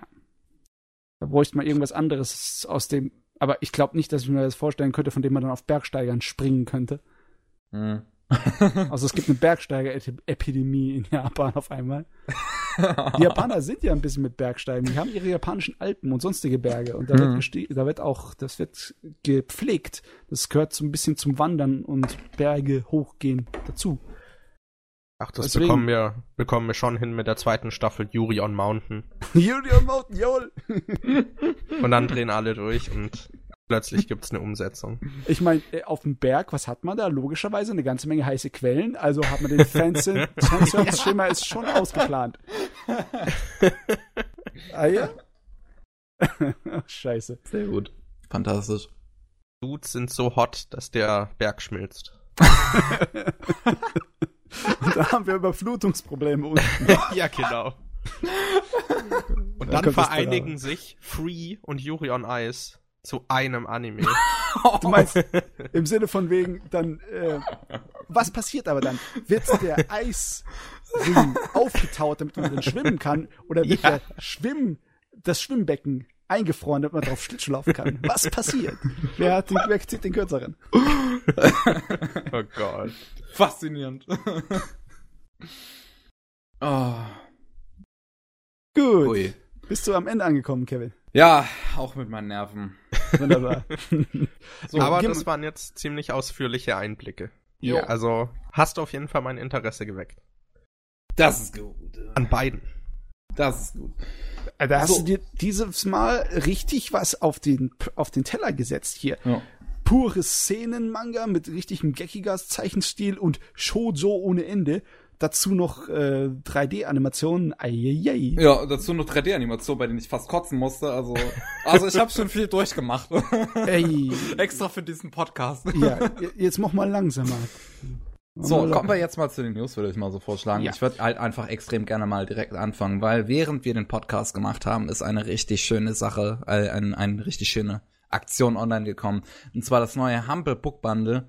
Und ähm, da gibt's halt jetzt im 1-Dollar-Angebot das erste Volume von Blame, im 8-Dollar-Angebot auch noch das zweite Volume von Blame. In beiden Angeboten gibt's übrigens auch einen Monat Crunchyroll. Und ähm, für das 17-Dollar-Angebot gibt's alle 15 Bänder von Knights of Sidonia. Also, wenn man Lust hat auf die Werke von, wie hieß der Typ nochmal, Nihei. Yes. Dann, ähm, und, und vielleicht Knights of Sidonia komplett lesen möchte, dann auf geht's. 17 Dollar ist ein fairer Preis. Aber sag mal, das ist das Englischsprachige, das ist ja nicht das Schlimme dran, aber äh, der, der Crunchyroll-Zugang, kann man den als Deutscher dann überhaupt nutzen? Ich denke schon, dass das international nutzbar ist. Du wirst dann halt wahrscheinlich einfach nur das deutsche Angebot halt dann nur nutzen können. Ja. Aber man muss mittlerweile sagen, das deutsche Angebot von Crunchyroll ist mittlerweile auch recht gut. Es bessert sich. Ja. Es, es wird halt immer größer und mir fällt mittlerweile kaum noch ein Anime pro Season ein, den die halt nicht haben. Hm. Jetzt mal so, seriously. Bei den älteren Sachen wird's halt dann etwas kritischer im Deutschen. Ja, Raum. die sind halt dann nur im englischen Angebot. Sowas wie Captain Harlock oder so gibt's halt nur im Englischen. Ja. Crunchyroll. Also ich habe auch das Abo bei Crunchyroll. Bin damit eigentlich ziemlich zufrieden. Also das meiste kann ich dort gucken. Hörst du das Crunchyroll? Hier, wieder mal Werbung kostenlose für dich. Genau, und wenn ihr hier nur einen Dollar zahlt bei dem Humble Book Bundle, dann könnt ihr einen Monat kostenlos. dann könnt ihr den Probemonat machen. Oder was sind's, zwei Wochen oder so? Und dann nochmal. Ja, heftig. Ja. Aber ich sehe hier gerade, dass es auch so ein äh, gemeinsames Ziel noch gibt bei diesem Book Bundle. Hier diese Collected Works, die bei insgesamt 100k gesammelten freigeschaltet werden. Okay. Für die, die 17 Dollar zahlen. Mhm, ja. Das ist auch nochmal noch interessantes Zeug dabei. Aber du, wenn ich mir jetzt so recht überlege, ist es ja hundegemein böse. Ne? Ein Monat freies Crunchyroll und dann einen Monat für ein Euro. Dann, äh, aber dann hast du zwei Monate und eine Saison geht drei. Dann bist du mittendrin oh. und kannst nicht aufhören und musst dann abonnieren. ja, da, da bleibt dir nichts anderes mehr übrig, als zu abonnieren. Noch jetzt, eine kurze, jetzt machen, jetzt kurze machen wir Frage. Werbung für Crunchyroll, ohne dass Jojo dabei ist. Gute Güte. Ja, kurze Frage. Frage zu Blame, weil ja. ich habe zwar den Namen mal gehört, aber so an sich sagt's mir nichts. Um was geht's da denn?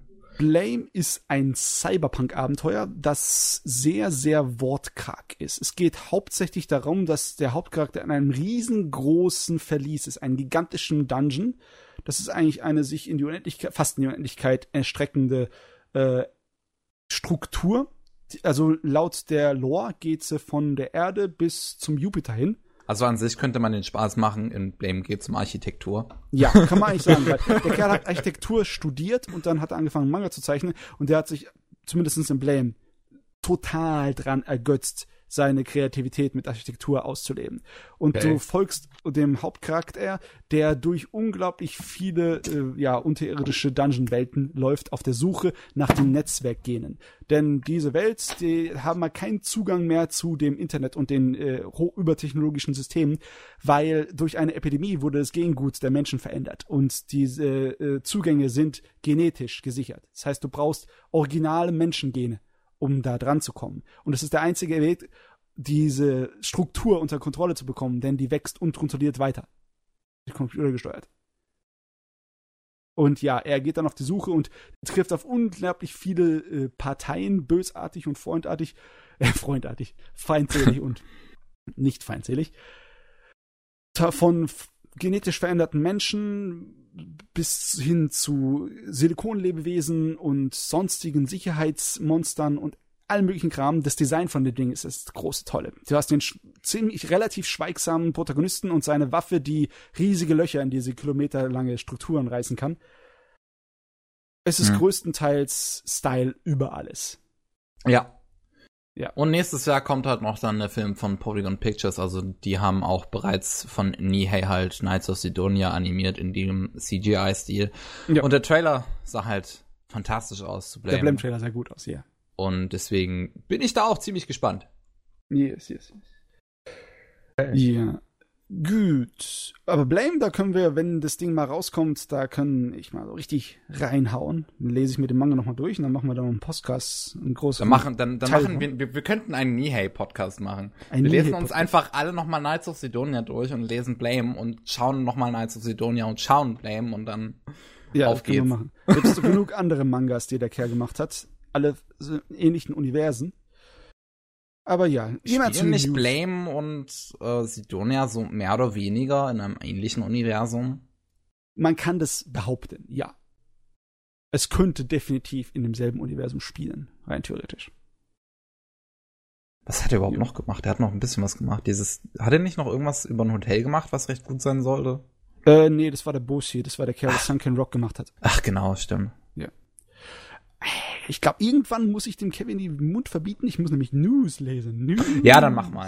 Auch wenn sie un, auch wenn sie unwichtig sind. Ihr, ihr wisst ja, wie das ist. Ich, ich, ich, ich lese die letzten zwei, drei Wochen durch und tu mir willkürlich irgendwelche News rausnehmen, die Scheiße. wahrscheinlich für die Katze sind und ich ignoriere die, die eigentlich wirklich wichtig wären und die Leute interessieren. Aber so ist das halt hier. okay, was gibt's hier? Es gibt ein paar Termine, die konkretisiert wurden. Und zwar die zweite Staffel von Attack on Titan, die läuft jetzt im April an, im 2017. Ja, wen interessiert denn das? Mach mal ähm, nächste Und es gab auch schon, es gab auch schon den Trailer zur zweiten Staffel von Attack on Titan, den habe ich yeah, mir auch schon angesehen. Yeah. Und ich habe so keinen Bock da drauf. Das hast du dich auf Twitter sehr positiv geäußert. Ja, ich habe mich auf Twitter sehr positiv geäußert. Du hast, du hast, Röche, Röche. Ich mag ja Attack on Titan, aber ich habe das Problem, als der Anime rauskam, habe ich mir den Anime angeguckt und dann den Manga so weit gelesen, wie er zu dem Zeitpunkt war. Und da habe ich, ich, mir gedacht, auch. Ich warte jetzt die nächsten zehn Jahre, bis der Scheiß endlich zu Ende ist.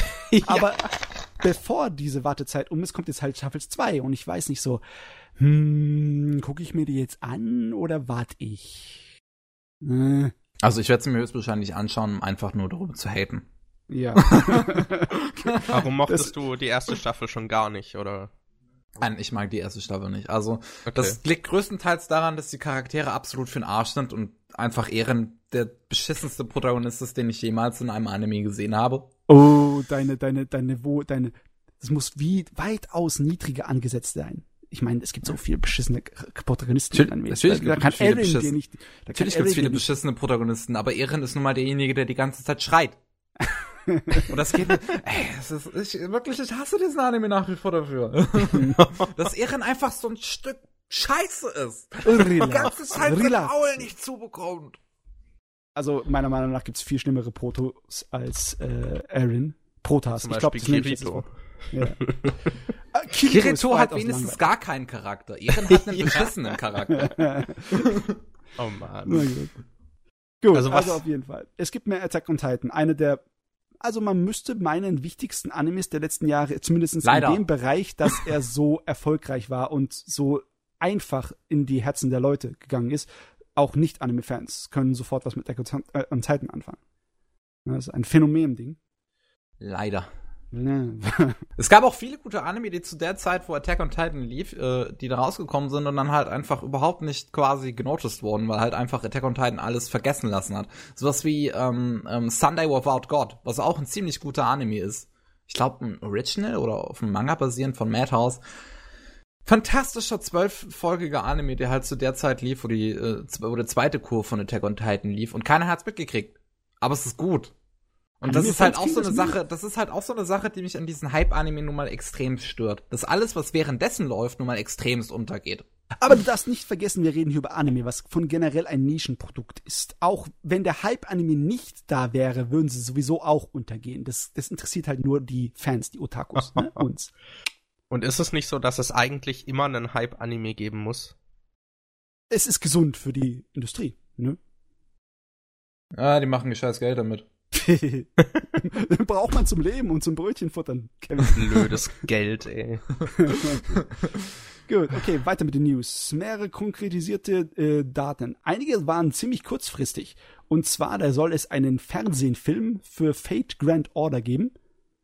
Also neues Fate-Material. Ja, aber und das war doch schon, das hatte ich doch schon mal angekündigt. Der ist immer schon angekündigt worden und jetzt haben sie gesagt, der Termin wurde jetzt veröffentlicht, 31. Dezember.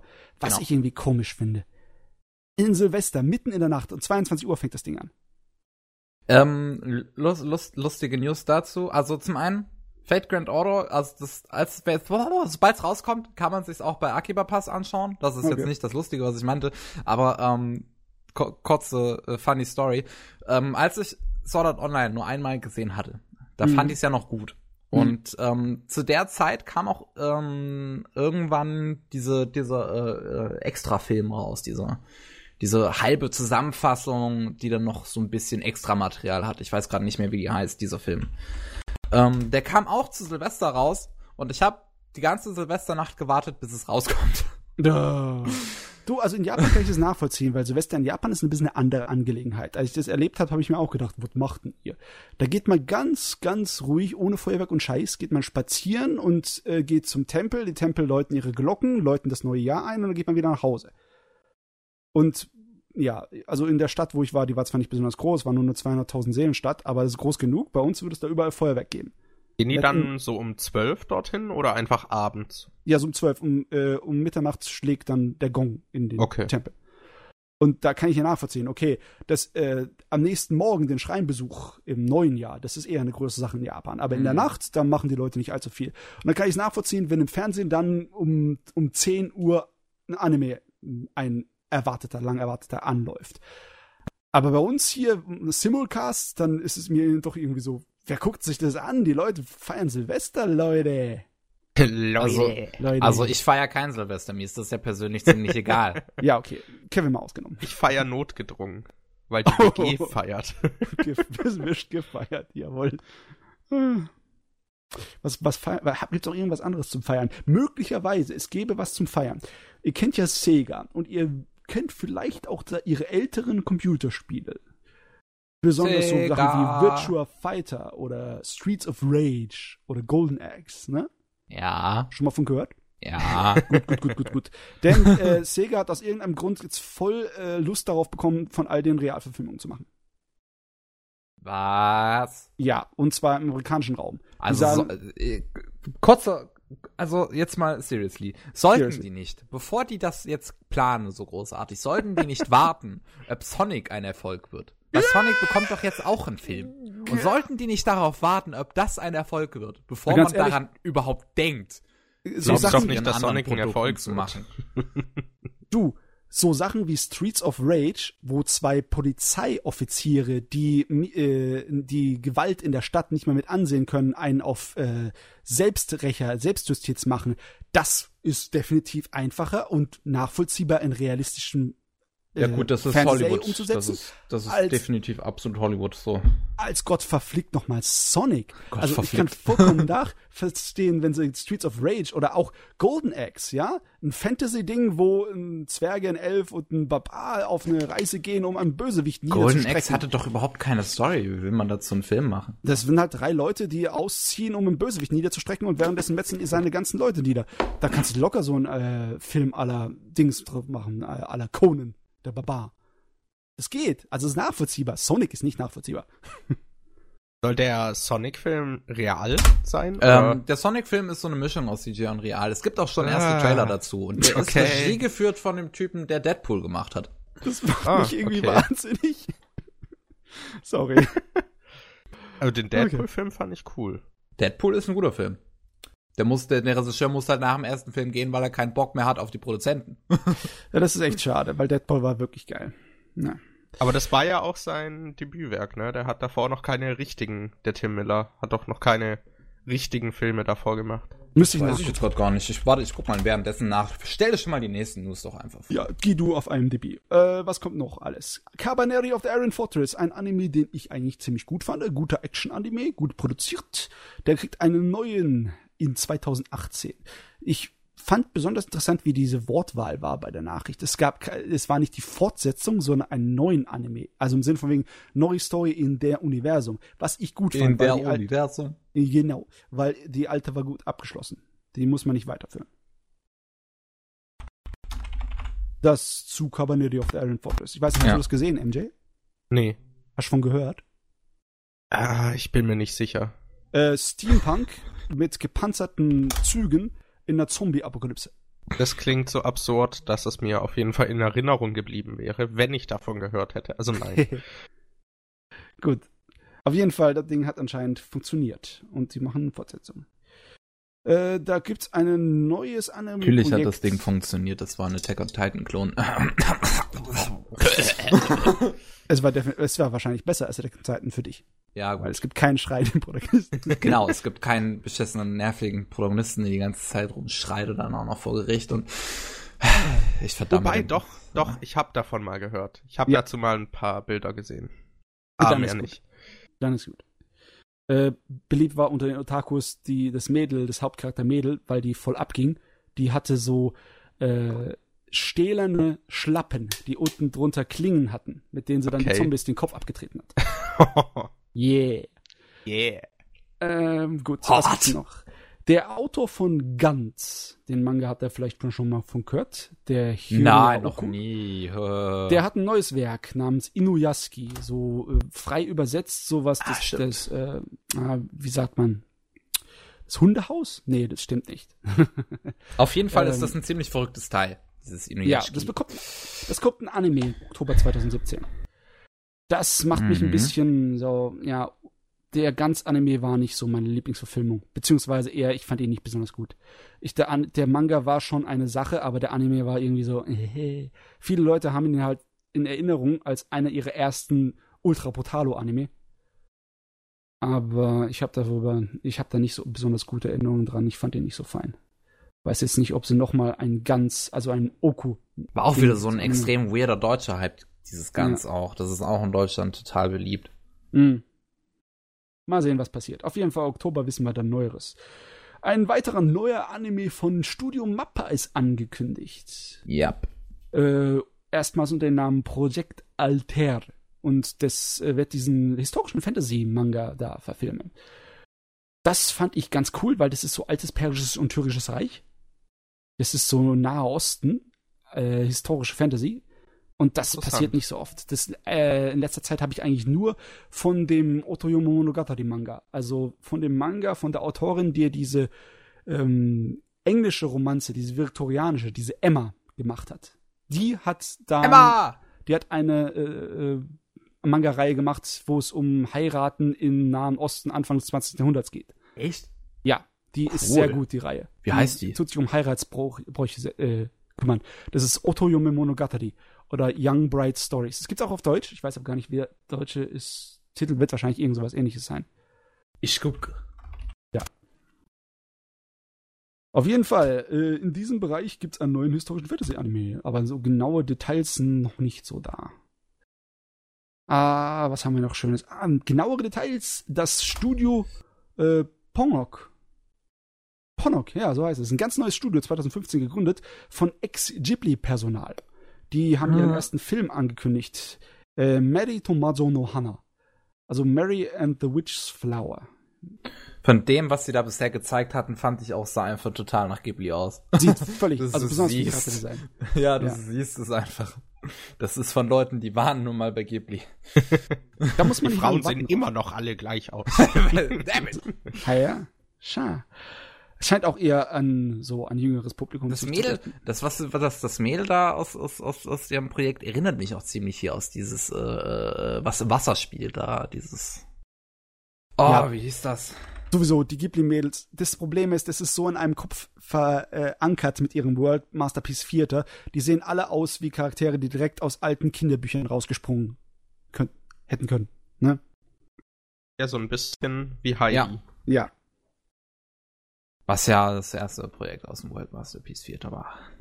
Was das erste? Es war eines auf jeden Fall. Du, wenn ich mir so, so angucke, meine News, ich habe lauter Termine, die nur einfach äh, gefestigt werden. Nice. Nichts besonders viel Interessantes oder neue Spannend. Animes. Aber war ja wenigstens was. dieser Dragon Dentist Anime, dieser TV-Film, yeah. der wird jetzt im 18. Februar wird der schon laufen. Das ist früher, als ich irgendwie erwartet hatte. Letztes Mal irgendwie, wie ich im Kopf habe, habe ich gedacht, einfach Frühling 2017.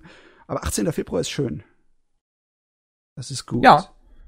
Das und dann haben wir, ich freue mich drauf, weil das ist, wird wahrscheinlich ziemlich geil. Da haben wir noch ein paar Manga-News. Äh, und zwar, vielleicht habt ihr schon mal was von 3x3 Augen gehört. Ja. Sansa also ich habe keine Ahnung, worum es da geht, aber ich habe schon mal von dem Namen gehört. Eine sehr lange Manga-Reihe, die auch seit Ewigkeiten in Deutschland zu bekommen war, seit äh, Mitte, Ende der 90er. Und der hat über 40 Bände da gemacht von der ersten Reihe und eigentlich hätten wir gemeint, ja, der ist damit fertig, aber nö, der macht einen neuen und das ist eine direkte Fortsetzung von dem heißt alten. Heißt es dann 4x4 Augen? Nein, es ist immer noch 3x3 Augen. Oh. ich bin etwas enttäuscht. Das waren Möglichkeiten, die hätte man in Betracht ziehen können. Oh Mann. Na gut. Weitere Anime-News für mich besonders interessant. Es wird angekündigt, dass der Hiroe Re Black Lagoon wieder anlaufen lässt. Nach drei Jahren Rumgammeln ist das Ding endlich mit seiner Pause fertig und geht ab Februar weiter. Ja, ich habe kein Geld mehr, ich muss mal neue Kapitel zeichnen. so, der Zyniker will das gerne sagen. Glaub mir, Kevin, ich will das auch gerne sagen. Aber er hat anscheinend auch an anderen Sachen gearbeitet, während er seine Pause gemacht hat. Und zwar haben sie da einen neuen Original-Anime angekündigt für 2017, wo er Charakterdesign gemacht hat. Recreators. Was auf den ersten Blick so ein kleines bisschen äh, so Fate Stay Optik hat und sich anscheinend auch mit Leuten mit magischen Kräften, die Sachen aus dem Nichts beschwören können, drum kümmert. Recreators. Recreators. Das ist dann relativ, also irgendwas 16. Dezember war es, wo die Ankündigung kam. Auf jeden Fall ist recht frisch her. Da ist noch nicht so viele Details dazu. Okay. Ja. So, und das müsste es gewesen sein von meinen News. Okay, äh, dann gab's, also in, in Japan gab's noch so eine Umfrage, wo 306.000 Leute äh, dran teilgenommen haben, was halt ihr Lieblingsanime 2016 gewesen sein soll. Das ist eine große Umfrage, 300.000. Ja. Und ähm, wir können ja mal die Top 10 durchgehen. Find war das einfach im Internet oder wie war das? Die Umfrage? Äh, ich, ich, ich guck gerade noch mal, was die Quellen ergeben. Äh also Nico Nico Doga führte vom 23. bis 26. Dezember eine Umfrage durch. Ah, das ist, so eine, das ist so eine japanische äh, Videoseite, so ein bisschen ähnlich wie Vimeo und YouTube. Hm. Okay. Aber ich glaube, da musst du dich anmelden für das meiste. Das ist ein bisschen restriktiver. Aber das ist ein großes Ding in Japan. Okay. Ja, deswegen werden da wahrscheinlich auch so viele Leute dran teilgenommen haben. Also, der neunte Platz wird sich von zwei Anime geteilt, und zwar New Game und Drifters. Okay, das ist schön, dass Drifters auf die Top 10 kommt. Äh, der achte Platz hat Sound Euphonium 2. Yep, das scheint beliebt zu sein. Das will ich noch gucken. Der siebte Platz, da bin ich auch recht froh, hat Osomatsu-san. Jawohl! Yeah! yeah! Der sechste Platz hat die zweite Staffel von Gate. Ach ja, Gate. Hat ihr ganz vergessen, das lief ja auch dieses Jahr, die zweite. Was, da kam schon die zweite? Ja, die kam ja. direkt am Anfang des Jahres, im Januar. Ah, okay. Hm. Der fünfte Platz, und da bin ich auch richtig, richtig froh drum, hat äh, Iron Blooded Dolphins. Ey, Gundam lebt. Mhm. Der vierte Platz ist dann Yuri on Ice. Was, nur vier? ey, Sauerei ich sag mal noch die Prozente ab jetzt dazu. mal, dass ReZero noch in den ersten drei auftauchen wird. Wahrscheinlich. Ja, ja. Wahrscheinlich. auf, äh, auf jeden Fall 4% der 306.000 Leute waren für Yuri on Ice. Mhm. Ähm, dann 5,4% für Konosuba auf dem dritten Platz. Ui, das Was? freut mich. Das ja, das freut mich nichts. auch. Was ist das? Das ist ein Parodie-Anime. Genau. Das der ist diese Welle von ja. massenweisen äh, an Animes, wo in alternativen Fantasy-Rollenspielwelten spielt, auf die Schippe nimmt. Konosuba ist quasi die ultimative Parodie auf Sword Art Online. Yeah. Das klingt interessant. Es ist unfassbar witzig. Okay. Also, das lohnt sich definitiv. Ähm, dann auf dem zweiten Platz ReZero mit 7,1%. Okay. Und auf dem ersten Platz die vierte Staffel von JoJo's Bizarre Adventure Diamond is Unbreakable hieß die, mit 7,4%. Wow, das hatte ich nicht unbedingt erwartet. Ich meine, ich weiß, wie geil Jojo ist, aber. Das freut Jojo. jo. Ähm, dann auf Netflix gab's wieder äh, neue Anime und zwar gibt's da jetzt die erste Staffel von Assassination Classroom und Darker Than Black. Dazu wird Darker Than Black jetzt auch neu auf DVD hierzulande veröffentlicht von Peppermint Anime, die sich jetzt die Lizenz neu geholt haben. Ähm, Netflix streamt ebenfalls jetzt noch äh, den CGI-Anime, äh, den neuen zu Cyborg 009 Call of Justice. Uh, der kommt nächstes Jahr kommen ja diese drei Fi Filme raus und die streamt Netflix dann auch direkt, wenn sie rauskommen. 60er und 70er leben wieder. ähm, Crunchyroll hat auch eine Dreier-Filmreihe in sein Sortiment aufgenommen und zwar Chains Chronicle. Ähm, Habe ich noch nicht gesehen. Sagt mir auch nichts. Basiert, glaube ich, auf irgendeinem Handyspiel. Ah, okay. Um, ähm, Yu-Gi-Oh! bekommt nächstes Jahr eine neue Serie. Die nächste Generation ist dran. Das Charakterdesign vom Protagonisten hat man auch schon veröffentlicht. Die Protagonisten ja, sehen mittlerweile irgendwie immer lächerlicher aus. Es sieht sehr merkwürdig aus. Lächerlicher als der Original Yu-Gi-Oh! Protagonist. Boah, ey. Ja, ein ja man hat's Gefühl, Link die wollen das immer unterwegs. Top. So. er sieht schon lächerlich aus. gucken, wie, hat die irgendwie ähm, die eigentlich weißt du, Untertitel? Das er, er, erinnert mich ein bisschen an jemanden. Und zwar an den Hauptprotagonist von Concrete Revolution. Der hat doch auch Meinst so eine Locke gehabt nicht so genau dasselbe. Also seine Locke war nicht unbedingt so eine Meckerlocke mit vielen Spitzen und scharfen Kanten. Seine Locke war halt nicht bunt, sondern einfarbig. ja, das auch. Und es sieht halt aus, als hätte der irgendwie Wurfmesser als Haare. Stimmt, das war. Decken wahrscheinlich noch in seinem Kopf und falls der Gegner irgendwie dann doch top deckt, irgendwie die richtige Karte, dann zack. das ist die Notlösung ähm, Sansea bekommt einen neuen Anime. Und zwar gab es da so irgendeinen Spin-off-Manga und der wird jetzt von Toei Animation animiert. Die Serie, die stirbt auch nie. Ja, das stimmt. Nachdem ja erst 2012 oder 11, glaube ich, noch eine OVA kam. Ja. Um, Posi Max bringt nächstes Jahr wieder neue Anime in Street TV fängt an mit Death Note und Ikitosen. Und oh Gott, Ikitosen brauchst du nicht angucken. nee, braucht man wirklich nicht, aber ähm, Fans äh, Service bzw. Edge Anime sind im deutschen Pro Max Programm immer recht beliebt, wenn man sich die Einschaltquoten von ähm, Highschool DxD und wie hieß es, Shin My Mono Testament anschaut, ist das traurigerweise sehr beliebt. Highschool DxD ist ja auch gut. Raus! Ey, besser als Icky Toasten. Also, komm. Es ist alles scheiße. also, ich finde Highschool DxD Ende. ist so absurd, dass es schon wieder irgendwie charmant ist. So ein bisschen. Also die erste Staffel, die anderen nicht. Die habe ich natürlich nicht gesehen. Ich habe nur die erste gesehen. du, ich habe schon mal auf dein My Animalist Profil geguckt. Ich weiß, dass du alle drei gesehen hast.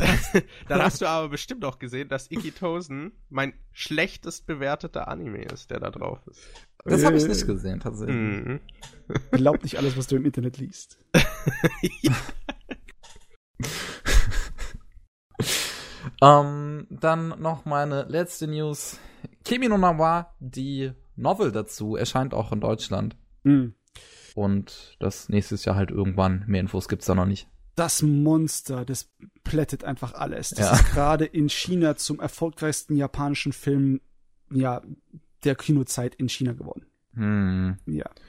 Es ist heftig, was dieser Film erreicht hat. Und ich bin da echt froh drüber, muss man mal so ehrlich sagen, weil ich mag nun mal Makoto Shinkais Werke sehr gerne und bin immer noch sehr gespannt auf ähm, Kimi no Nawa, wenn es denn endlich mal auf Blu-ray in Deutschland rauskommt. Ja, ich habe ein bisschen Angst davor, für diesen gigantischen Hype, der da mir entgegenschwallt. Ja, ich versuche den immer noch recht einzuhalten, also dass der jetzt nicht mich vollkommen übernimmt.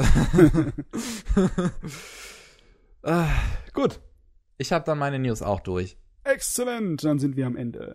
Uh. Ja, vollkommen am Ende. Mit diesem Podcast natürlich. Das war der 68. Anime Slam Podcast. Dabei waren MJ. Hört man nicht. Du hast, man hat du mich gerade nicht gehört, oder? Nee. Auf Wiedersehen. Ich liebe euch. das, das kam vom Herzen. Der Penguin. Jo, einen guten Rutsch ins Neue. Ciao. Und ich das sage und ich wünsche natürlich auch einen guten Rutsch ins neue Jahr. Und ich hoffe auch natürlich, dass ihr nach Weihnachten das auch alles überstanden habt. Yeah, so. tschüss 2016, verpiss dich. Ja, das war der letzte Podcast 2016. Wir sehen uns 2017 wieder mit dem Jahresrückblick, dem wahrscheinlich ziemlich langen Jahresrückblick, denn wir haben ziemlich viel gesehen dieses Jahr. Gut, tschüss.